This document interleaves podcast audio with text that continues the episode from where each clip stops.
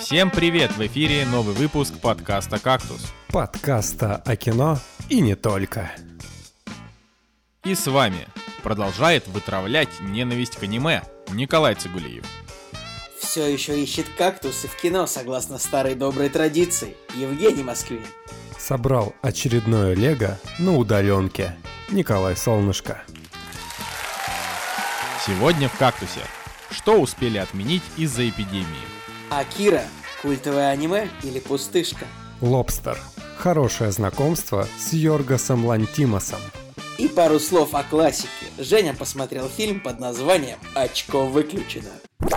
Господи, вы не представляете, какая это трагедия, когда мы перезаписываем вот из-за чего, чего-то косяка, и мне выдается возможность, точнее, мне нужно пару раз подряд повторить вот эту вот фамилию Йоргасом Лантимосом. Мне так нравится, Жень, Женя, я не понимаю, в, как, в каком конкретно году тебе, э, как это, дислексию э, диагностировали? У тебя ж не было такого... Да всегда было. Как это? Всегда. В твоем больничном листе. Нет, то, что ты хреново говоришь, это, это Нет, мы знаем. слушайте, ну, э, Женя, правда, иногда э, не просто выговаривает слова, но... Так я специально, а Женя, отдаю у- самые, у, самые у нас ни у жесткие. кого, на самом деле, у нас ни у кого нет никакого, никаких абсолютно дефектов речи. У нас прекрасно поставленная красивая речь. Я вот недавно, Конечно. э, недавно смотрел телевизор, ну, не то чтобы смотрел телевизор, смотрел телевизор в, в интернете, как это происходит, и, э, и, и услышал выступление российского депутата Александра Карелина. А, ну, в общем, он бывший бо- борец такой, олимпи... короче, чемпион очень долго, сейчас он в политике. Но это нормальная история. Тут абсолютно никакого, не будет никакого этого самого негатива в его адрес. Просто смотрите. А Александр Карелин, а, я вот его послушал, и он очень сильно картавит. И это никакого оскорбления нет, просто есть небольшая ирония. Смотрите, он невероятно картавит, и при этом, при том, его зовут Александр Александрович Карелин. Он родился в городе Новосибирске. А, Он борец греко-римского стиля. Ну, в общем. Его тренера звали Виктор Владимирович Кузнецов. Ну, короче, это, в общем, прикольно. Мне, мне показалось, что это забавно. Что, наверное, ну, не просто... э, Еще он занесен в книгу рекордов Гиннесса. Я думаю, что не просто, короче, блин, когда ты не можешь что-то выговорить, ну... э, вот Мне тут вот даже больше интересно, да ку- куда ты мог зайти в э, поисках буквы «Р» в его биографии. Я знаю, я, я знаю, какое любимое его блюдо. Рис с карри. Блин, ведь самое смешное, самое смешное, что он, а, он ведь родился в Новосибирске, РСФСР, СССР, и сейчас он Вот в это России. самое его тяжелое, да. специ- специальность спортивная борьба. Э, Короче, это забавно. Просто так что я, в принципе, считаю, у меня нет никакого негатива к людям, которые не могут какую-то букву выговорить, например. Но я просто хочу порадоваться, что вот мы идеально выговариваем все буквы. Блин, простите, если я кого-то Ну, оскорбил. пока. Знаешь. Николай, еще не, еще не вечер. Мы, может быть, знаешь, никто точно не знает, как э, вирус действует на, на клетки здорового мозга. Может быть, знаешь, там переболел, и, и у тебя вместо теперь, теперь вместо буквы Б ты будешь всегда говорить букву Н. И вот это будет вообще какой-то такой. И люди, людям придется привыкать э, понимать тебя по-новому. А ты, а ты так теперь решил. Сегодня прочитал самую смешную шутку про коронавирус. Типа, э, как понять, что вы заболели коронавирусом? У вас появилось м, не, необъяснимое желание поесть гречки. Это... Сам- э, Жека, Самая ну, смешная я шутка это когда считаю- Николай Цугулиев перед выпуском такой говорит: Ребята, давайте, пожалуйста, не будем произносить слово коронавирус в выпуске, потому что оно меня достало. И Женя такой: коронавирус, коронавирус, Потому коронавирус. И знаете, что я вам скажу? Вы два козла. Вот я официально это хочу сказать. Ладно. А. В общем, история. Я, значит, приобрел себе новый ноутбук.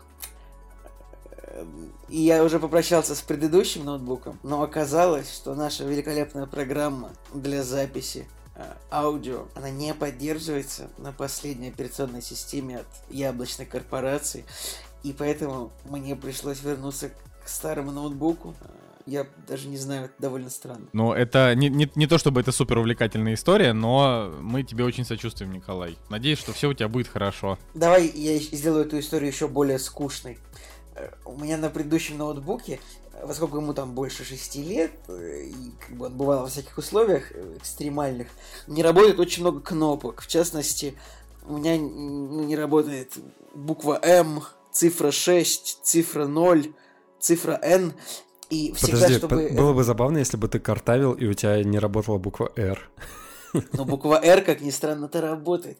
Э, Еще, ну, просто буквы М и Н, они очень сильно используются вот в русском языке. Без них очень сложно.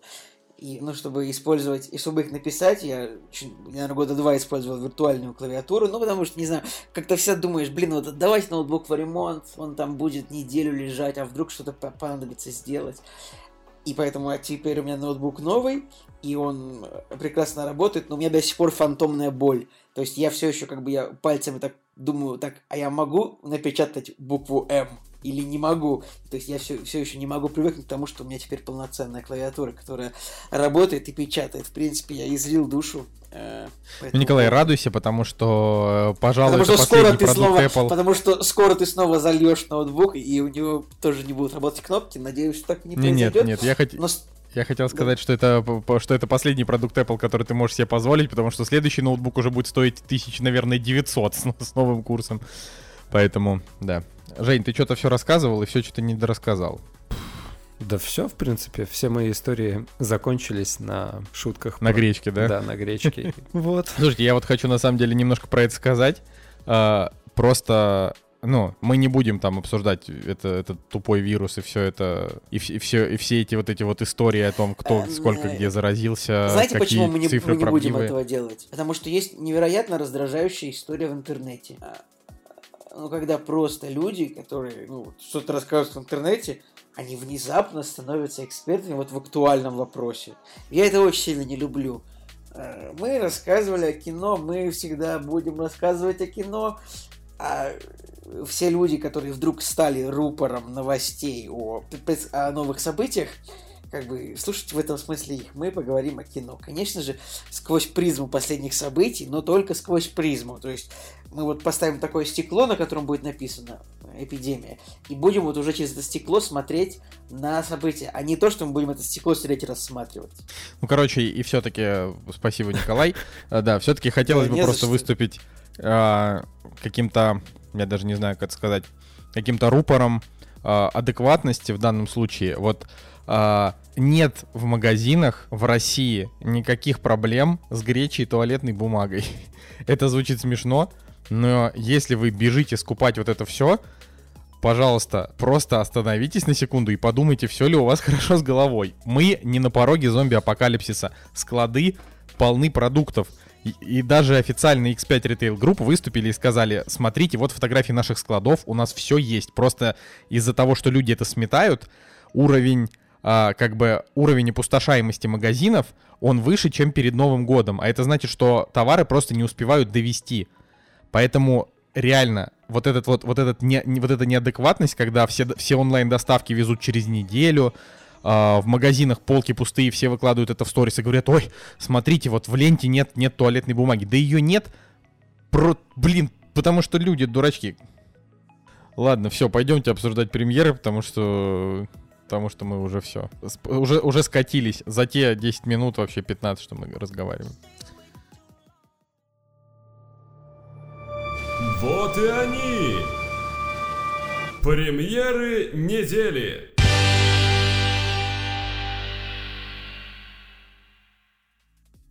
Итак, премьерный день 19 марта 2020 года. И мне бы, конечно, хотелось сказать, что это полноценный премьерный день, но, э, во-первых, вероятнее всего, к моменту, как вы захотите пойти в кино, ни один кинотеатр не будет работать. Ну, давай так, это тоже зависит от того, где люди живут, потому что этот запрет, он, вот, точно знаю то, что он, запрет действует. Э, ну, закрылись кинотеатры, например, завтрашнего дня, по идее, как в Санкт-Петербурге, может быть, в Москве, не, не знаю. Страна большая, везде действуют разные указы, кто-то у нас живет и не в России-то совсем, поэтому... Э, ну, ну, опять же, да, зависит от того, где вы живете, но э, есть большая вероятность, так как у нас больше слушателей все-таки из России, да, что ваш кинотеатр будет закрыт, а если он не закрыт в тот день, когда вы решили на него сходить, то на следующий день, скорее всего, закроют, потому что если что-то принимается в Москве, то все остальные начинают это копировать чаще всего, поэтому... Поэтому мы обсудим премьеры чисто номинально. Ну, то есть, типа, что вот как бы должно выйти в кинотеатрах и идти на этой неделе. Вот это кино. А, а там уже, а там уже как пойдет. Короче, первое это фильм "Тайная жизнь" а, режиссера Терренса Малика. Фильм с высоким рейтингом, один из самых ожидаемых фильмов года для тех, кто любит э, тяжелое авторское кино. Я, например, Терренса Малика не люблю, он мне не нравится абсолютно. Я у него смотрел, пытался смотреть «Др- «Древо жизни», если я правильно его называю. Это какая-то очень сложная история про сотворение мира и с Брэдом Питтом, да, вот он там. Короче, не мое. Но я знаю, что у фильма, в смысле не у фильма, а у режиссера вообще больш- большое количество поклонников. И у этого, и у конкретно у этой картины самый высокий рейтинг на кинопоиске за последние типа 30 лет из его фильмов. Ага. А Вот. он снимает Поэтому- так долго? Он снимает, ну не, ну он как бы снимает 73-го дольше, чем года 30 он лет снимает. просто, но... Да, А, он получается, такой- что... Он такой взрослый мужчина, все понятно. тогда. Ну вот получается, что у фильма 7,5 был рейтинг у фильма 78 года, с этого момента прошло уже 42 года. Вот 42 года назад было 7,5, и вот сейчас 7 и 47, как бы. И... Ну, и, и- ну, а а на MDB там те же 7,5, высокая критика. Поэтому вот есть вероятность, что этот фильм вам может понравиться, даже если вы не очень большой поклонник Терренса Малика. Вот, что вы думаете? Слушай, забавно, что я на самом деле у него ничего не смотрел из его... Плюс один! Плюс один! из его фильмографии. Но когда я открыл трейлер, я не посмотрел, кто снимает этот фильм, вот честно. Мамой клянусь. вот. И когда начался трейлер, я подумал, блин, Терренс Малик какой-то. Трейлер заканчивается, и там написано э, фильм от Терренса Малика. Я такой, вот оно. вот оно, киночутье, которое за 10 лет воспиталось. Слушай, ну вообще, конечно, это для нас на самом деле довольно позорная история, что мы до сих пор не смотрели и не обсуждали нормально ни Терренса Малика, ни Ингмара Бергмана, э, там, н- не нормально обсуждали Филини, Кустурицу, да, то есть мы вот, мы огромное количество, Акира Курасава, а, Ки- там, Ким Кидук, в общем, огромное количество режиссеров э, Ну, там, Акиру, авторского кино, когда- которое мы пропустили. Сначала, сначала нужно хотя бы просто Акиру обсудить, чтобы уж как Акире Курасаве переходить. Правильно? Ну, это мы, да, Правильно это, это мы сделаем. Это мы сделаем, да, Да. но тем не менее. Но э, в любом случае, вот был, был фильм «Древо жизни» 2010 года, и он, после него такой большой интерес к Терренсу Малику возник, потому что, во-первых, у В фильма была «Золотая э, пальмовая в- ветвь», В, в новом миллениуме, потому что мы на самом деле Да, в новом незаслуженно, да, пропускаем его старые фильмы. Все-таки «Тонкая красная линия» очень известный фильм. Конечно, конечно. Тут я говорю просто в- вопрос, что а, там «Тонкая красная линия» — это фильм, насколько я понимаю, про Вьетнам, а, или, или не про Вьетнам, а написано Ну, вот военный. э, «Битва за Гу- Гуда...» Гуа- кор- Короче, за какой-то Гуадалканал. Вот это я не знаю, честно говоря, что это такое. Да, Гу- Гуадалканал. А, вот, но «Древо жизни», он же просто взял э, золотую пальмовую ветвь Каннского фестиваля, и там играл Брэд Питт, Шон Пен, Джессика Честейн, то есть это вот такое вот кино. Но фильм начинается, и там первые, я не знаю сколько, минут 30, наверное, да, идут вот эти вот просто кадры сотворения мира и прочего, и мне, мне тяжело пока к такому кино себя вообще приучить, а у этого нового фильма, который «Тайная жизнь», он вообще там хронометраж имеет 3 часа, поэтому 3 часа Терренса Малика я, наверное, подожду, пока, короче, Жека Москвин посмотрит, расскажет так. нам, и я уже решу. Фильм, короче, вот «Тонкая красная линия» не про Вьетнам, а все-таки про Вторую мировую войну. Я так понял, что с, с с япошками они там воюют. А, значит, следующий фильм, следующий фильм, э, который не выйдет на этой неделе, э, это «Тролли. Мировой тур». А, И э, это значит, что дети со всего мира, которые невероятно ждали продолжения нашумевших троллей первых, не посмотрят «Тролли. Мировой тур». А знаете, кстати, что я хочу сказать? Вот пре- прежде чем мы вот это вот все, вот это вот тролли и прочее. Universal, насколько я, насколько я понял, несколько своих грядущих релизов а, решили выпустить досрочно онлайн, ну, за деньги. Вот, э, для того, чтобы люди могли Ну, их кому- посмотреть. Кому за деньги, а кому... Итак. Не, ну я, кстати, я, я, кстати, не, не- честно говоря, не знаю, как это будет реализовано конкретно. То есть, может быть, а, может быть и не получится его спиратить. То есть это же все зависит от того. Все по... Все... Николай, все можно спиратить.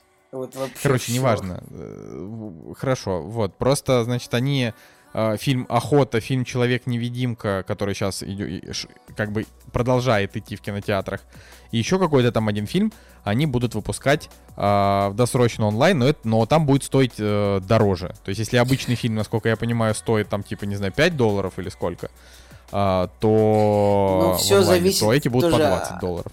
Все зависит часто тоже от площадки, где ты его смотришь и насколько ты его берешь, в каком качестве, поэтому так, э, по-моему, честно сказать, сколько что стоит, сложно. Но обычно какой-то фильм стоит посмотреть, ну, типа, в среднем 300 рублей. Ну, мне кажется. Я тебе говорю, нет, я тебе сейчас не про рубли. Я говорю, что вот они его выпустят. Как в России эти фильмы пойдут, я не знаю. Я знаю, что в Америке, Да. там, я не знаю, допустим, фильм стоит 5 долларов, 10 долларов, а вот эти релизы у Universal будут стоить 20 долларов. И от этого пошли разговоры. Мол, может быть, какие-то студии решат выпустить точно так же, как Universal, досрочно свои фильмы онлайн. Но очень же много всего перенесли. И как бы у этих переносов есть конкретная цель. Это была сейчас самая долгая буква И, э, которую я слышал в своей жизни. Это вот если бы А и Б сидели на трубе, и в центре этой конструкции была эта самая И, то для А и Б не осталось бы совсем на этой трубе места. Ну ладно. Короче, э, суть, в том, что а, вот эти у всех вот этих вот переносов у них у них есть конкретные а, цели. Например, там какой-то фильм обязательно хотят выпустить в Китае, поэтому не выпускают его онлайн, чтобы он там дособрал денег. Какой-то фильм а, очень сильно рвется там, там тоже, допустим, на китайский рынок, поэтому его, его там не выпустили сейчас. Ну, а Дисней, они, в принципе, не выпуск... Ну, там все, все затормозили. Ну вообще что Диснею нужно бы выпускать уже фильм Onward, ну который там, вперед он называется, да, нужно выпускать его уже онлайн, потому что, э, судя по динамике, он просто катастрофически может провалиться, если просто продолжить. Так у него, да, у него там самый худший старт, по-моему, был э, среди мультфильмов. Так что... Слушайте, ну грустная история, грустная. Вообще, я вот э, смотрю на это все, и мне, и мне реально печально за кино, потому что а, я вот не хочу говорить про все вот эти вот возможные последствия экономики, там рухнет экономика России, мира, корпорации все умрут. Это все, конечно, может произойти, скорее всего и произойдет. Будет сильный откат, но меня реально беспокоит кино, потому что а, такое количество миллиардов долларов, потерянное за три недели, в жизни никогда в истории не было. Ладно, была, было что-то последний раз, говорили экономисты, что там что-то десятки лет назад. И это, этот откат, он, мне кажется, сильно бахнет вообще по, ну, там, по, по, по всей этой истории. Ну, то есть, как, как и на что они будут снимать, они там огромное количество денег теряют каждый день, отменяя съемки всех своих проектов, все киностудии. То есть там же заняты, я не знаю, десятки, сотни тысяч людей, миллионы людей заняты на, на кино, в кинопроизводстве, и никто Но сейчас ничего не делает. Я, я, я считаю, что вот именно кинопроизводство, я думаю, оно довольно быстро восстановится, потому что, ну, короче, все нормально будет с кино, Николай, не переживай. Ну, полгодика побудет оно в минусе, а дальше снова это самое. У, у них очень много денег на счетах и саккумулировано. Ну, отпустить всех работников домой, там, не жечь электричество на студиях. А самым большим э, студиям, ну, я не знаю, если у них прям правда плохо будет, а где у нас все студии расположены? В Америке. Но если у них правда все будет плохо, они, наверное, уж попросят денег у американского правительства, у которого денег много. Наверное, ну, короче, я, я вот не переживаю за киноиндустрию, честно. Знаете, кому лучше все, всего? Все нормально будет. Лучше всего сценаристам, мне кажется.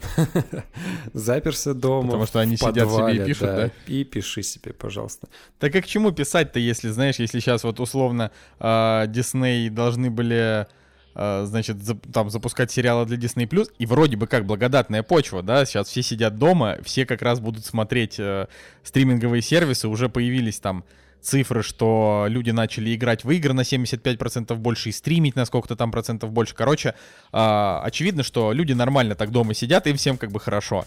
А, но Disney не успели ни хрена снять для, для Disney Plus там из Marvel историй, не успели просто.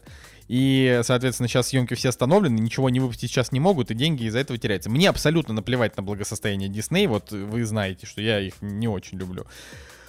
Но, но они это как бы локомотив, да, этого, ну вообще, там, локомотив Голливуда, да, локомотив индустрии, все стремятся там к ним, все э, там, я не знаю, актеры туда идут, и, ну, и, и так далее. В общем, интересно, мне интересно, что будет, и я, конечно, немножко там на эту тему переживаю. А, ну еще тоже же отстой, что Netflix тоже за, поставили на паузу все свои проекты, а э, к Netflix у меня сейчас наиболее симпатия как создателям контента вообще, в принципе, в мире, да, и, то есть люди, от которых ждешь чего-то.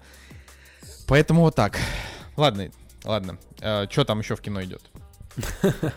На самом деле, если вы посмотрите график-пример, который вот в данный момент, да, у нас есть, э, ну, мы вот сказали, что выходит мультфильм, сиквел «Тролли», э, ничего особенного, выглядит ужасно, и у него уже оценочки такие, там, слабые 5,8, то у нас есть, эм, понятно, да, что у нас есть э, известный режиссер, там, Терренс Малик на этой неделе, но и среди актеров тоже есть фильмы, Среди фильмов есть э, картины с крутыми актерами. Допустим, «Афера в Майами». Там играет э, Анна де Армас, ваша любимая, Пенелопа Круз. То есть... Э, Анна де Армас вообще прекрасная, да. То есть Кстати, давайте, внезапно. можно... Надо перебить, что «Афера в Майами» — это опять-таки не настоящее название фильма.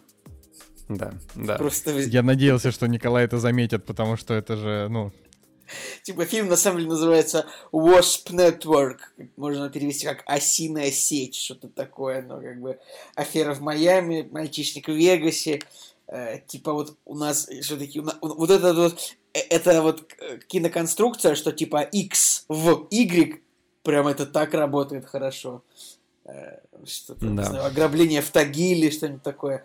Классно. Продолжайте. На- название, на самом деле, э, реально обманывает зрителя. То есть, если он увидит... Кстати, это это экспонента, это вот все те же ребята продолжают. Да, так я ж потому и, сказ... я ж потому и сказал, что я, я надеялся, что Цигулиев заметит, потому что потому что это же любимая его прокатная. Кстати, как мы вообще мы не упомянули, что Анна де Армас э, теперь встречается с Беном Аффлеком, и э, мы ждем полгода, она его бросает, и он снова умирает в алкогольной зависимости. Напомните, давно мы перешли на желтые обсуждения личной жизни актеров. И не нравится. Все, все, все замечательно. Так вот, Женя. да, в общем, э, вот этот фильм выходит с с фейковым названием и постером, потому что там на самом деле про шпионов э, и Америки, Кубы и так далее, и так далее. Так вот, и еще выходит... Еще выходит ужасный российский фильм, который называется «Номер один». А, я, честно говоря, начал его трейлер смотреть, у меня аж сердце кольнуло, потому что на вот это, это самый ужасный постер за последнее время, который я видел. Ой, Вы только посмотрите, как. Я сейчас чуть-чуть в обморок. От этого постера можно просто в обморок упасть. Господи. О, фильм номер один, и тут уже правого угла этого постера достаточно, чтобы упасть в обморок. Но если посмотреть целиком на постер, можно вообще умереть. Это ужасно. Господи. Да, и кар- картину снимает Михаил Расходников. Это тот просто прекрасный, офигенный режиссер фильма «Пришелец». Не знаю, возможно, вы видели а, какие-нибудь обзоры на этот а, невероятный... Это невероятное произведение искусства. Нет, ну это там, где то, что, то, что типа марсианин. Ну да, то, что типа марсианин, только, только не марсианин, да. Вот я, в, этом, в этом вопрос. А, кстати, ну, короче... фильм, фильм, который «Афера в Майами», а, там тоже, знаешь, в конце, в конце фильма есть э, ремарочка «Новый фильм а, Оливье Асаис. И я такой думаю, блин, что же... Они так пафосно его произнесли. Думаю, что же это за режиссер? А это тот чел, который снимал а, потрясающий фильм «Персональный покупатель», который мы с вами смотрели. Ой, да, ой, да, ой, я помню, ужасный был фильм. Но э, для того, чтобы сразу поставить вообще все точки, у фильма Wasp Network Metascore 53, то есть очевидно, что с фильмом что-то не так. Поэтому даже не знаю, насколько его вообще можно советовать, обсуждать. Номер один, понятно, никто не пойдет. Есть, э, помимо Терренса Малика, еще фильм «Белый-белый день» исландский. А, и у него рейтинги неплохие. Там, значит, история вдовевший начальник полиции из провинциального исландского городка начинает подозревать, что погибшая в автомобильной катастрофе жена была ему неверна. Посто... Постепенно навязчивая идея узнать правду все сильнее овладевает мужчиной, и он неизбежно подвергает опасности себя и своих близких. Ну, то есть это такое как бы оч- оч- очередное социальное исследование, как глубоко там может зайти человек в своем наваждении. Тут И мне кажется, что это интересно. Прикольный э, синопсис прикольно говорит, что начальник полиции из провинциального исландского городка. Это довольно забавно, потому что любой город в Исландии, кроме столицы, он провинциальный. Как бы просто это такое. Николай, просто у нас, если кто-то не знает из наших слушателей, это главный эксперт по Исландии в нашем подкасте, потому что, ну, из нас троих он единственный, кто был там. Поэтому, поэтому Ну- каждый раз, когда, ну, типа вот, каждый раз, когда кто-то говорит Исландия или Норвегия, Николай Цугулиев обязательно вернет фа- фа- фактосик какой-нибудь. Нет-нет, да и вернет. Такой.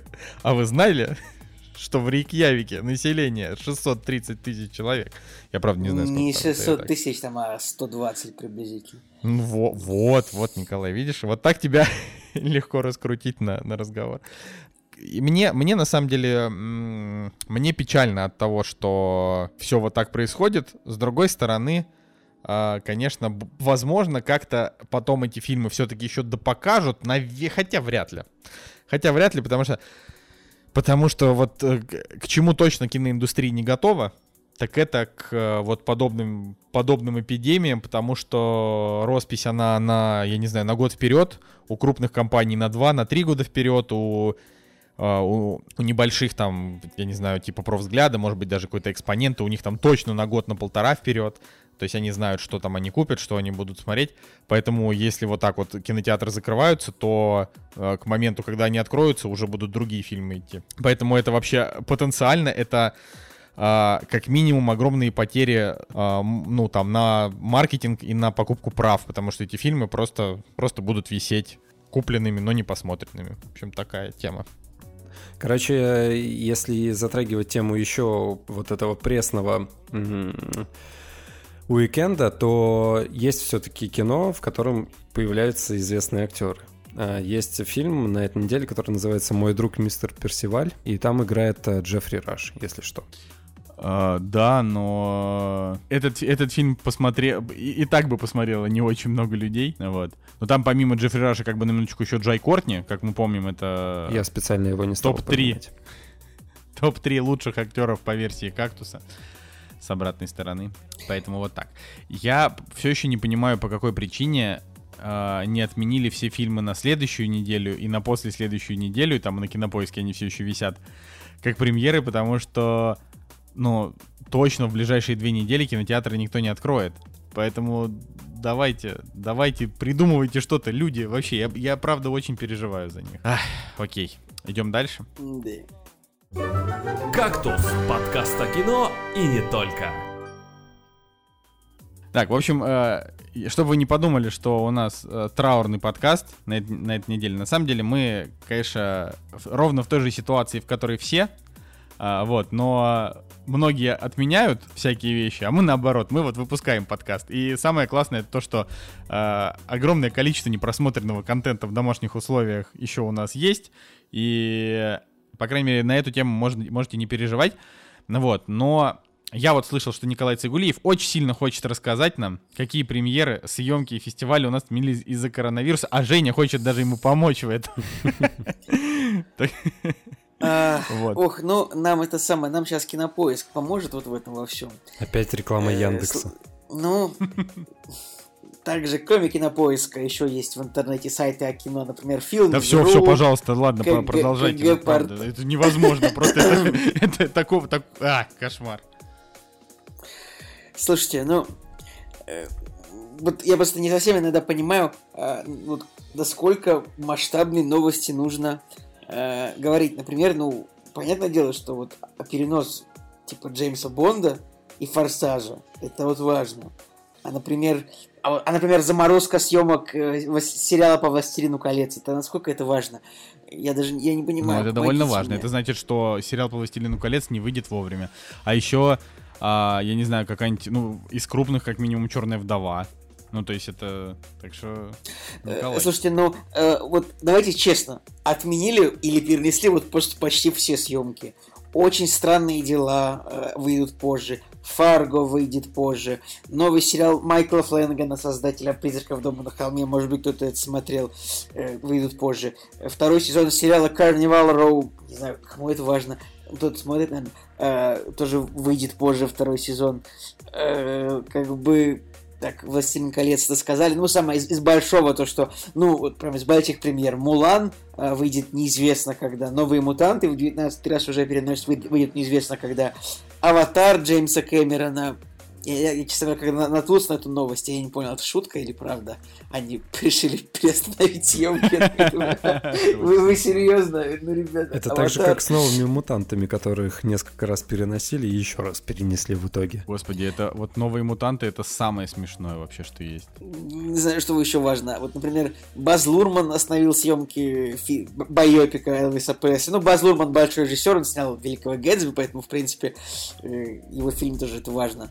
А, а, это случилось как бы из-за того, что Том Хэнкс, который там э, играет, собственно, заболел. Подождите, если в этом играет ли там Том Хэнкс или или нет? Где? Там играет Том Хэнкс, и Том, Том Хэнкс, Хэнкс уже да, на данный да, момент да. выздоровел. Я читал его твиттер, он написал, что они с женой выздоровели от коронавируса. О, как-то, кстати, вот то, что выздоровел, это хорошо. Странно, что о том, что заболевают, э, оперативно пишут вообще все телеграм-каналы и все там СМИ, о том, что выздоравливают, вообще никто ни хрена не пишет. Просто вот, вот ненавижу за это СМИ, правда, вот, э, вот услышьте меня, СМИ, я презираю вас за то, что вы освещаете только негатив. Вот, да. Продолжайте, пожалуйста. Так, миссия не Вообще, первый фильм, который пострадал, это была миссия неуполнима 7. Вообще, это, это, это забавно. Все-таки миссия оказалась, правда, невыполнима. Ну, это очевидный каламбур, это понятно, да? Э, то, есть, ладно, про отмену всяких фестивалей это, наверное, неинтересно. Не ну, кому там интересно, что там московский на фестиваль переносится? Что это такое? Или какая-нибудь премьера? Вот что это такое? А вот смотри, новости я читаю. Стрим-сервис Hulu решил не проводить в Лос-Анджелесе светскую премьеру сериала «И повсюду тлеют пожары» с Рис Уизерспун. А, и серьезно, нам нужно знать, что стрим-сервис решил не проводить в Лос-Анджелесе светскую премьеру. Ну, и это, это, и это новость. Быть, не так важно, но. И эта новость стоит в одной строке вместе с новостью, что Warner Bros. остановили работу над четвертым, над четвертым сезоном сериала Ривердейл. Э, как можно, есть важные вещи. Ну, также Сокол и Зимний Солдат заморожены. Э, блин, это просто невозможно. Я ведь, я на самом деле, пока не прочитал эту новость, я и сам не осознал масштабов происшествия. Тихое место 2 тоже переносится. Переносится, знаете, а, это вот, вот между лбом и носом Бэтмена. переносится. При, поставили на паузу вторые сезоны утреннего шоу Apple, например, и всех своих остальных сериалов, но утреннее шоу интересует больше всего. Короче, обидно, очень обидно. То есть это... А, знаете, что я хочу сказать? А, вот, то есть, а, по факту, не знаю, когда эпидемия закончится, может быть, через месяц, скорее всего, через полгода только, ну, то есть там ничего хорошего не сулит, но получается, что, в общем, когда бы она не закончилась, а где-то через несколько месяцев, ну, там, наверное, месяцев через 7, да, через 6, нас ждет прям резкий провал по количеству контента. То есть вот а, что-то, что-то, что должно выходить а, там не вышло, что-то, что снимают, будут снимать сильно позже. И, соответственно, в какой-то момент реально будет нечего смотреть. Вот, я, Слушай, я прям предрекаю, что будет так. Я сейчас думаю, что вполне, вот, вот что можно снимать, наверное, можно было продолжить снимать фильмы жанра моноспектакль. А, помните фильм «Коллектор» с Хабенским? Ну, то есть, ну, теоретически фильм, где в кадре один актер, наверное, можно снять Э, не Там знаю, один актер, осветитель, режиссер, оператор. Осветитель, э... да, вот я вот считаю, ну, допустим, в десятером, наверное, можно снять такую картину, да, вот так вот, прям если поприжаться по персоналу. А потом э, в фильме «Коллектор» там, наверное, главным героем все плохо закончилось, поэтому вторая часть, наверное, вряд ли выйдет. А как назывался, друзья, фильм с Томом Харли, где он по телефону говорит, едет по, по дороге весь фильм? Прекрасный фильм. Господи, от, от, отвратительный отстой Лок. вообще. Л- лок, лок. Блин, мне он так худший, понравился. Худший фильм. Э, потом еще тоже жалко, что э, финал фильма Buried, погребенный заживо с, э, с Райаном Рейнольдсом тоже не предполагает продолжения, потому что вполне можно было бы еще полтора часика снять Райана Рейнольдса, лежащего в коробке, но нет. Короче, на самом деле, студии, вот если бы у них был какой-то такой сценарий, мне кажется, вот, ну, вот так вот, фильм, который можно снять там восьмером, вот вполне можно было бы сдюжить, мне так кажется. Но, э, в общем-то, никто не планировал такое делать, наверное, и не будет. Восьмером. Ну, то, опять же, фильмы же снимаются и там сериалы для того, чтобы денег зарабатывать. Зачем? Позитивная новость в том, что все-таки Bloodshot наконец-то выйдет 24 марта уже в онлайн, и я его посмотрю наконец-то уже через 5 дней. Ура. Это удивительно, что Николай ждет фильм с рейтингом 5,7. Никогда до этого в истории не было такого, что Николай такой, о, 5,7, пойду смотреть. Вот, вот никогда такого не было. Ну, я его, я его иронично жду. Э, мне кажется, забавно, что также Warner Brothers э, э, отложила начало съемок спецвыпуска сериала «Друзья». Как да, бы, это тоже было. Это, это может, тоже было, не нужно, но это с другой может, не нужно это снимать. Ладно. Вообще из плюсов еще можно отметить то, что, наверное, из э, каких-нибудь занятых актеров такой первой величины, они же устают там от э, больших проектов, больше хотят времени с семьями проводить и так далее. Так вот, мне кажется, у них э, как раз отличная возможность отдохнуть от съемок, каких-нибудь там франшиз и на расслабоне дома провести время с любимыми. То есть, ну, тоже есть небольшой плюсик во всем этом. Да это а все также понятно. есть плюсик но... для планеты нашей. Ну, для планеты плюсик, вот, вот он э, немножечко, конечно, есть, но с другой стороны, да насрать на планету. Ну, то есть, э, мне, я... Воу, воу, воу. В общем, я так хочу сказать, что э, вот те страшные вещи, которые происходят с планетой э, вследствие действий человека, их не застанут ни мы, ни наши дети, ни наши внуки, ни наши правнуки. Я не верю в глобальное потепление.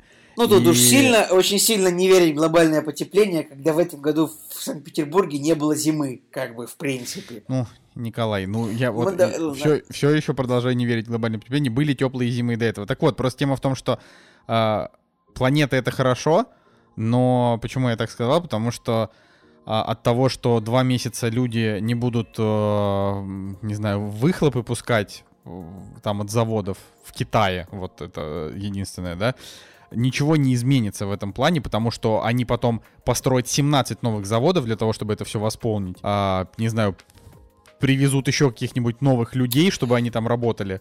И Николай, ну, усилят производство в 4 раза. И все будет так же э, плохо через полгода уже. Через ну, год я не думаю, что прям вот сразу они начнут строить больше, потому что потому что как бы сначала нужно будет наладить производство на том, что простаивало. Потом не только заводы не работали, машины ездят гораздо меньше. И что самое важное, не плавают проклятые круизные лайнеры. Я считаю, что бич 21 века это сраные круизные лайнеры. Потому что вот вы сейчас а в чем проблема погуг... круизных лайнеров? Проблема в том, что круизные лайнеры, они загрязняют природу гораздо больше, чем автомобили. Можете погуглить, это не шутка, это правда. Круизные лайнеры, их там в Европе там 50 или сколько, ну немного.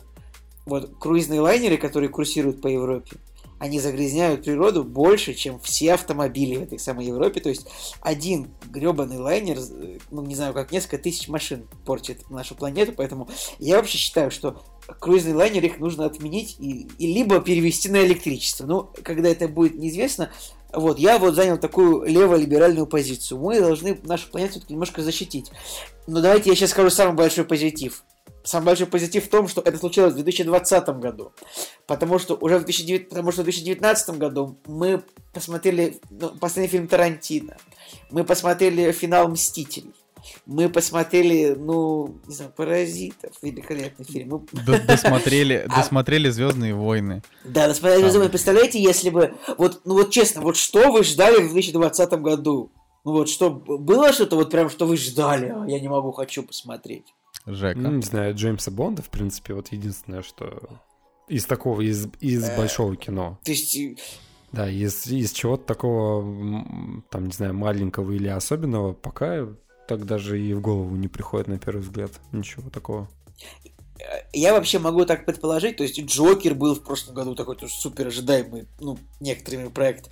Можно вот под это подвести можно конспирологическую теорию такую, что вот смотрите, Дисней все эти свои супер проекты выпустил в прошлом году, то есть Алладин, Король Лев, э, Мстители, Джокер, Капитан Марвел, то есть удачненько, да, так, за год. Может быть, кто-то что-то знал? Как вы считаете? Нет? Нет? Как вам конспирологически? То есть, а как, а как так получилось, что вот такие, ну, в 2020 году у нас будет, э, давайте-ка мы выпустим му- очередной мультфильм с непонятной концепцией, это я про фильм э, Onward, э, фильм про черную вдову, про героя, который уже погиб, про которого, ну, это было бы 700 миллионов вот в пике. Я просто не верю, что он бы собрал больше, но мне кажется, что кто-то что-то знал касательно э, возможной эпидемии. Дисней точно знали. Джентльмены уже вышли, вот что. Да.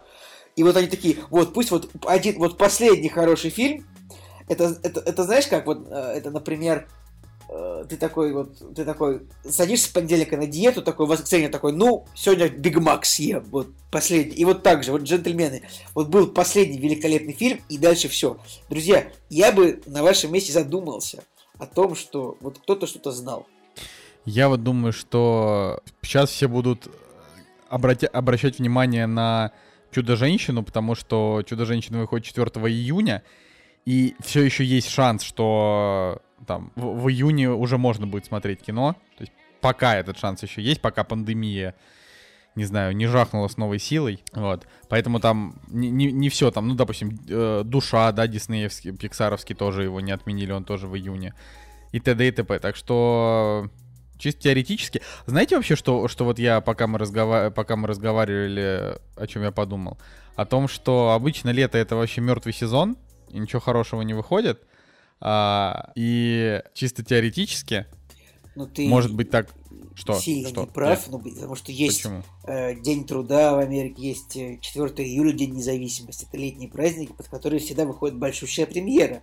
Почему же ты говоришь, Я, что наверное, мертвое? про август скорее, да, наверное, наверное, я и правда ошибаюсь, неважно. Короче, а, ну, просто есть, есть, есть возможность а, выпустить все, что не выпустили сейчас, а, в какой-нибудь не самый такой живой месяц. А, но, опять же, Нолановский фильм на 16 июля все еще не отменен, «Охотники за привидениями» все еще не отменены, это все, все июль. Поэтому я, я пока не теряю надежды. Я ее начну терять, когда начнут отменяться там майские премьеры. Вот я так, ой, в смысле июньские премьеры. Тогда я подумаю, блин. А что там будет, Николай? Что будет в июне? Ну я же сказал, вот женщина, чудо-женщина. И, и. Нолан, то- Нолан тоже в июне, Нет, Нолан в июле. в июле. Ну, вот смотри, честно, вот в этом году что ждать можно? Фильм Нолана и Дюну. Э, И Чудо-женщина, может быть. Все, остальное все неинтересно. Что, Не, реально, ну я это точно так же ждал и этот, и охотники за привидениями я жду, и я точно так же ждал, в общем-то, черную вдову, потому что мне просто нравится Скарлетт Йоханссон, она клевая и вообще. Но так ли ты ждешь охотников, как ты ждал новый фильм Тарантино? Да нет, конечно. Ну, то есть, вообще, по факту, да, да я в таком случае вообще особо ничего не жду, потому что я и Нолан-то не то чтобы прям так люблю. Ну, типа, не выйдет, и ладно. То есть, мне по большей части плевать. Просто... Просто хочется, Нолана не посвятили в заговор. Если бы он знал, что в 2020 году кино отменят, он бы постарался бы запустить производство раньше, но просто его не посвятили в этот заговор. Да. Я вот Ну, еще с- смотрю, что а, летом в августе должен выйти фильм «Поезд в Пусан 2». Вот. Поэтому вот это интересно. То есть я, я терпеть не могу первую часть, просто интересно, как это вообще все будет организовано. Будет Им ли- надо было переименовать, на самом деле. Или, или нашим прокатчикам срочно а, с- эм, срочно, короче, пере- передублировать фильм и назвать там не поезд в Пусан, а поезд в Гуанчжоу. Или как этот эпицентр в Китае называется, где коронавирус. Ухань. Ухань. Да, вот, поезд, в Ухань. поезд в Ухань. По-моему, вообще отлично. Вы знаете, что Ну я или думаю, хотя что бы вот трейлер перемонтировать под это дело. Да. Я еще, я еще думаю, что Голливуд с Китаем очень сильно оторвутся на теме коронавируса, простите за, да, за это. А, и выпустят очень много, там, не знаю, документалок. Netflix выпустит документалку. а, там, я не знаю, Голливуд выпустит фильм, там, где какой-нибудь Мэтт Деймон там спасает всех, там какая-нибудь э, трагичная история.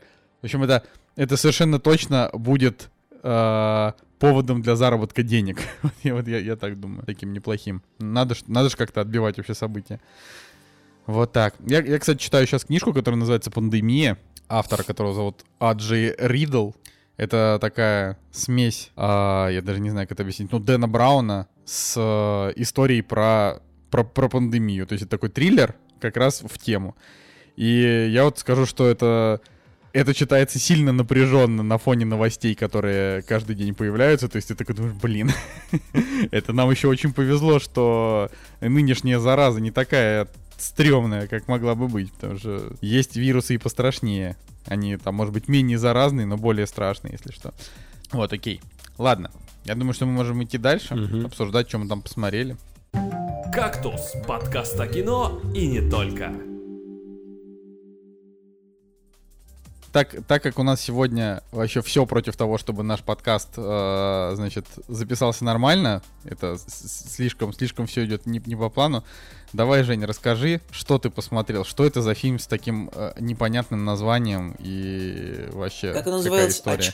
Оч- Очко на выход, правильно я Нет, помню? Фильм назывался «Очко выключено» и называется, на самом деле. И я вот не знаю, догадается ли кто-нибудь э, с э, первого раза, да, там в- в короткое время, да, что какой фильм в оригинале, на самом деле, о каком фильме идет речь, но история такая. Значит, мы разговаривали, разговаривали про воздушную тюрьму с Надей. И я, и я ей говорю, «А- а смотрела ли ты фильм, который называется «Без лица»? Он такая, нет, не смотрела. Я говорю, как? Это же, ну знаете, это вот, вот эта вот стандартная ситуация, когда человек не видел какой-то фильм, и ты такой, как? Ты не смотрела фильм «Без лица» или не смотрел? Вот, и я пытаюсь показать ей э, трейлер на YouTube, нахожу первый попавшийся э, трейлер в списке, запускаю, а там перевод такой какой-то старый, э, плохого качества трейлер с переводом из 90-х прямиком. И все бы ничего, но в конце переводчик чудесно называет фильм «Очко выключено». Все, с этого момента фильм воспринимался просто. То есть мы, когда его уже начали смотреть, я не мог его серьезно воспринимать, потому что вот это вот оригинальное название, оно сидело у меня в голове. Ну вы-то по-любому смотрели без лица, скажите мне. Ну, конечно, я, я смотрел раз, раз семь без лица. Ты не смотрел без лица? Рили, Нет, Николай? Нет, я не смотрел. И- Ты серьезно? Ты серьезно? Really? Я серьезно, да. Ты правда? У тебя не было Не, не, ну телевизора в смотрите, детстве? смотрите, было да- детства. давайте так, хорошо. Когда я был совсем маленьким, я смотрел без лица, я помню как... Короче, давайте так. Я его не смотрел в сознательном возрасте, поэтому я помню оттуда только, только какие-то вот эти вот, знаете, вспышки. Типа, это не фильм, который я пересматривал а, с детства много раз, и поэтому я его помню. То есть я помню а, канву, я помню, что там было, я помню погоню на катере, вот это все. То есть, но, но Погоню на помню- катере все помнят, я тоже очень хорошо ее помню. Блин, Вот. помните, как раньше было, когда эти самые, ну, режиссеры такие, ну, мы, вот, мы снимаем боевик, ну, и у нас будет погоня обязательно, вот. да. Да. От того я и говорю, что, ну, как бы, то есть я, я его смотрел, конечно, но, но мне совершенно нечего про него сказать. То есть его надо, мне прям надо его пересмотреть. Да, и в этом, э, Тогда в да. этом вот самый сок э, разговора об этом фильме, потому что ты вот помнишь какие-то моменты из детства, и мне он казался, ну, чем-то интересным. Ну, что-то такое, там была трансплантация лица, и это все так круто показывали, и я такой подумал, блин, давай пересмотрим реально. То есть я пересмотрю, а Надя посмотрит в первый раз. И, и в общем-то, у меня было пара открытий. То есть э, я для себя понял, что Николас Кейдж, он уже в то время, а, помимо того, что он, там, не знаю, играл уже в каких-то культовых картинах, да, и был классным актером, но я понял, что он уже в 97 году, он был эм, чем-то, каким-то реально отвязным, крейзи чуваком, который выдавал на экране, ну просто, ну просто реально безумие. То есть то, что он сейчас играет, там, допустим, Мэнди, да, вот мы смотрели, где он там, я не знаю, в трусах с животом сидит и начинает отыгрывать какое-то адовое безумие, то вот в э, без лица он играет как бы антагониста. Там то же самое, то есть ты на него смотришь и прям реально психоз какой-то, какое-то неуравновешенное чувство. Но это, это круто, это, на- это вот прям так плохо, что это на, на грани гениальности сыграно. Вот реально. Я Николасу Кейджу просто э, делаю низкий поклон, и мне кажется, он э, недооцененный, в какой-то, может быть, степени переоцененный, но он реально Да. классный актер. Так Николас Кейдж, э, как мне кажется, он, он вовсе не недооцененный, просто он слишком э, как-то вот неизбирательный, но опять же там была какая-то, я же насколько помню, была статья, но мы это вроде как в кактусе не освещали, что он это делает ну, просто потому, что реально бабки нужны. не потому, что так он там такой алчный, что соглашается на любое дно, а потому, что там были, были какие-то причины этому реальные финансовые. Слушай, ну если мы посмотрим на всех э, актеров там 90-х, все они в какой-то момент начинают сниматься в адовом трэше. То есть самые известные актеры, они как бы в какой-то момент начинают сниматься в, реально в проходном кино, и их там, не знаю, может вытянуть только дружба с какими-нибудь крутыми режиссерами, которые по, ста- по старой доброй памяти могут себе взять их в а, свое там новое кино. Вот, а так, там, не знаю, Брюс Уиллис, да тот, тот же самый Джон Траволта, да, посмотри, у него столько, а, столько спадов было в карьере, и в какой-то момент он опять выходил на большую сцену, потом опять э, падал и так далее. Слушай, Жек, я вот тут, я хочу поспорить, мне кажется, э, по-моему, Джон Траволта, ну вот у него была хорошая карьера, и потом он упал. Нет, нет, нет, нет, нет, нет, нет, нет, нет. Он вернулся, когда были опасные пассажиры поезда 123 и Париж, я люблю тебя. Вот это было возвращение. Когда он облысел, типа. То есть вот он был Это молодой. Это было второе возвращение. Он, э, он э, первое падение и первое возвращение это было в криминальном чтиве. То есть до криминального до криминального чтива у него был спад, его никто не брал, а Квентин Тарантино на самом деле вот его вернул обратно на большие экраны. Да, Женя, вот Женя прав сейчас. А, а потом, а потом он снова, то есть он там снова снимался, потом опять стал сниматься в плохих фильмах, потом он вернулся тоже там на пару лет 2011, там 2013, и сейчас он снова скатился, но тут уж ничего не держит. Кстати, вот э, возвращаясь к Николасу Кейджу, буквально одно слово, что а, например, «Цвет из иных миров» уже можно посмотреть. Он вот только что шел в кино, насколько я помню, в феврале, да. Вот, э, и его а уже можно... Что-то у него 5,8, Николай. Как бы у него 5,9, IMDb 6,2, но очень высокая критика. 5,9. Так, э, у него... Не 5,8, а 5,9. А у Мэнди какой Критика, критика хорошая. У кого? У Мэнди. Просто я, я смотрел Мэнди, и понятно, что это плохой фильм вот в, в целом. Но моментами его было прям реально интересно смотреть. Не знаю, я Мэнди поставил 8. Я... У него 6,3 кинопоиск, 6,6 MDB, и у него очень высокий метакритик. Прям. Но у цвета из иных миров 71. Это так, я просто. И только из-за этого мне он интересен, потому что. Если 71, ну, значит, может, в, те, в теории он и неплох. Но, но если что, если что, на Мэнди вообще не гнать. Это охренительный фильм. Просто крутой вообще. Он просто, он мощный, модный, красивый, кровавый. Круто вообще. Мэнди обязательно. Must watch, вот я так скажу. Это вот. Но при этом... Ладно, давайте мы при этом я просто не открываю Америку. Ну, то есть Мэнди много кому нравится. Да, но... Мы Жень, должны ты... вернуться к обсуждению фильма «Без лица». Все-таки это, это культовый боевик культового режиссера Джона Ву, который, ну, ну как бы много снимал что в Гонко китайских гонконгских фильмах. Потом была какая-нибудь трудная мишень у него с Ван Дамом. А, вот без, потом самое, конечно, основное, ну, миссия наверное, миссия невыполнима 2. Потом Потом были какие-то фильмы, например, вот э, «Говорящие с ветром» был, кстати, неплохой э, фильм, тоже с Николасом Кейджем, по-моему, э, это был... Да, да, да, про, вот все вспомнил, это же про индей, там был Николас Кейдж с индейцем, они там тусовались в, во Второй мировой войне, вот, и после этого Джон Ву немножечко, да, в Голливуде совсем подсдулся уже, а потом еще был «Час расплаты» с Беном Аффлеком. Вот. Это вообще была экранизация Час расплаты с Беном. Аффлеком я смотрел. Да, вот нормальный, фильм нормальный фильм. Вот, ну вот тогда вот он, я его когда смотрел в 13 лет, мне он понравился. Да. Он, знаете, на Сейчас что похож? С. Беном Аффлеком был фильм а, пару лет назад какой-то, где он играл математика-аутиста. А, и вот «Час расплаты» он немножечко как-то тоже похож на... То есть такое странное кино с Беном Аффлеком, которое вроде как интересно смотреть. Ну ладно.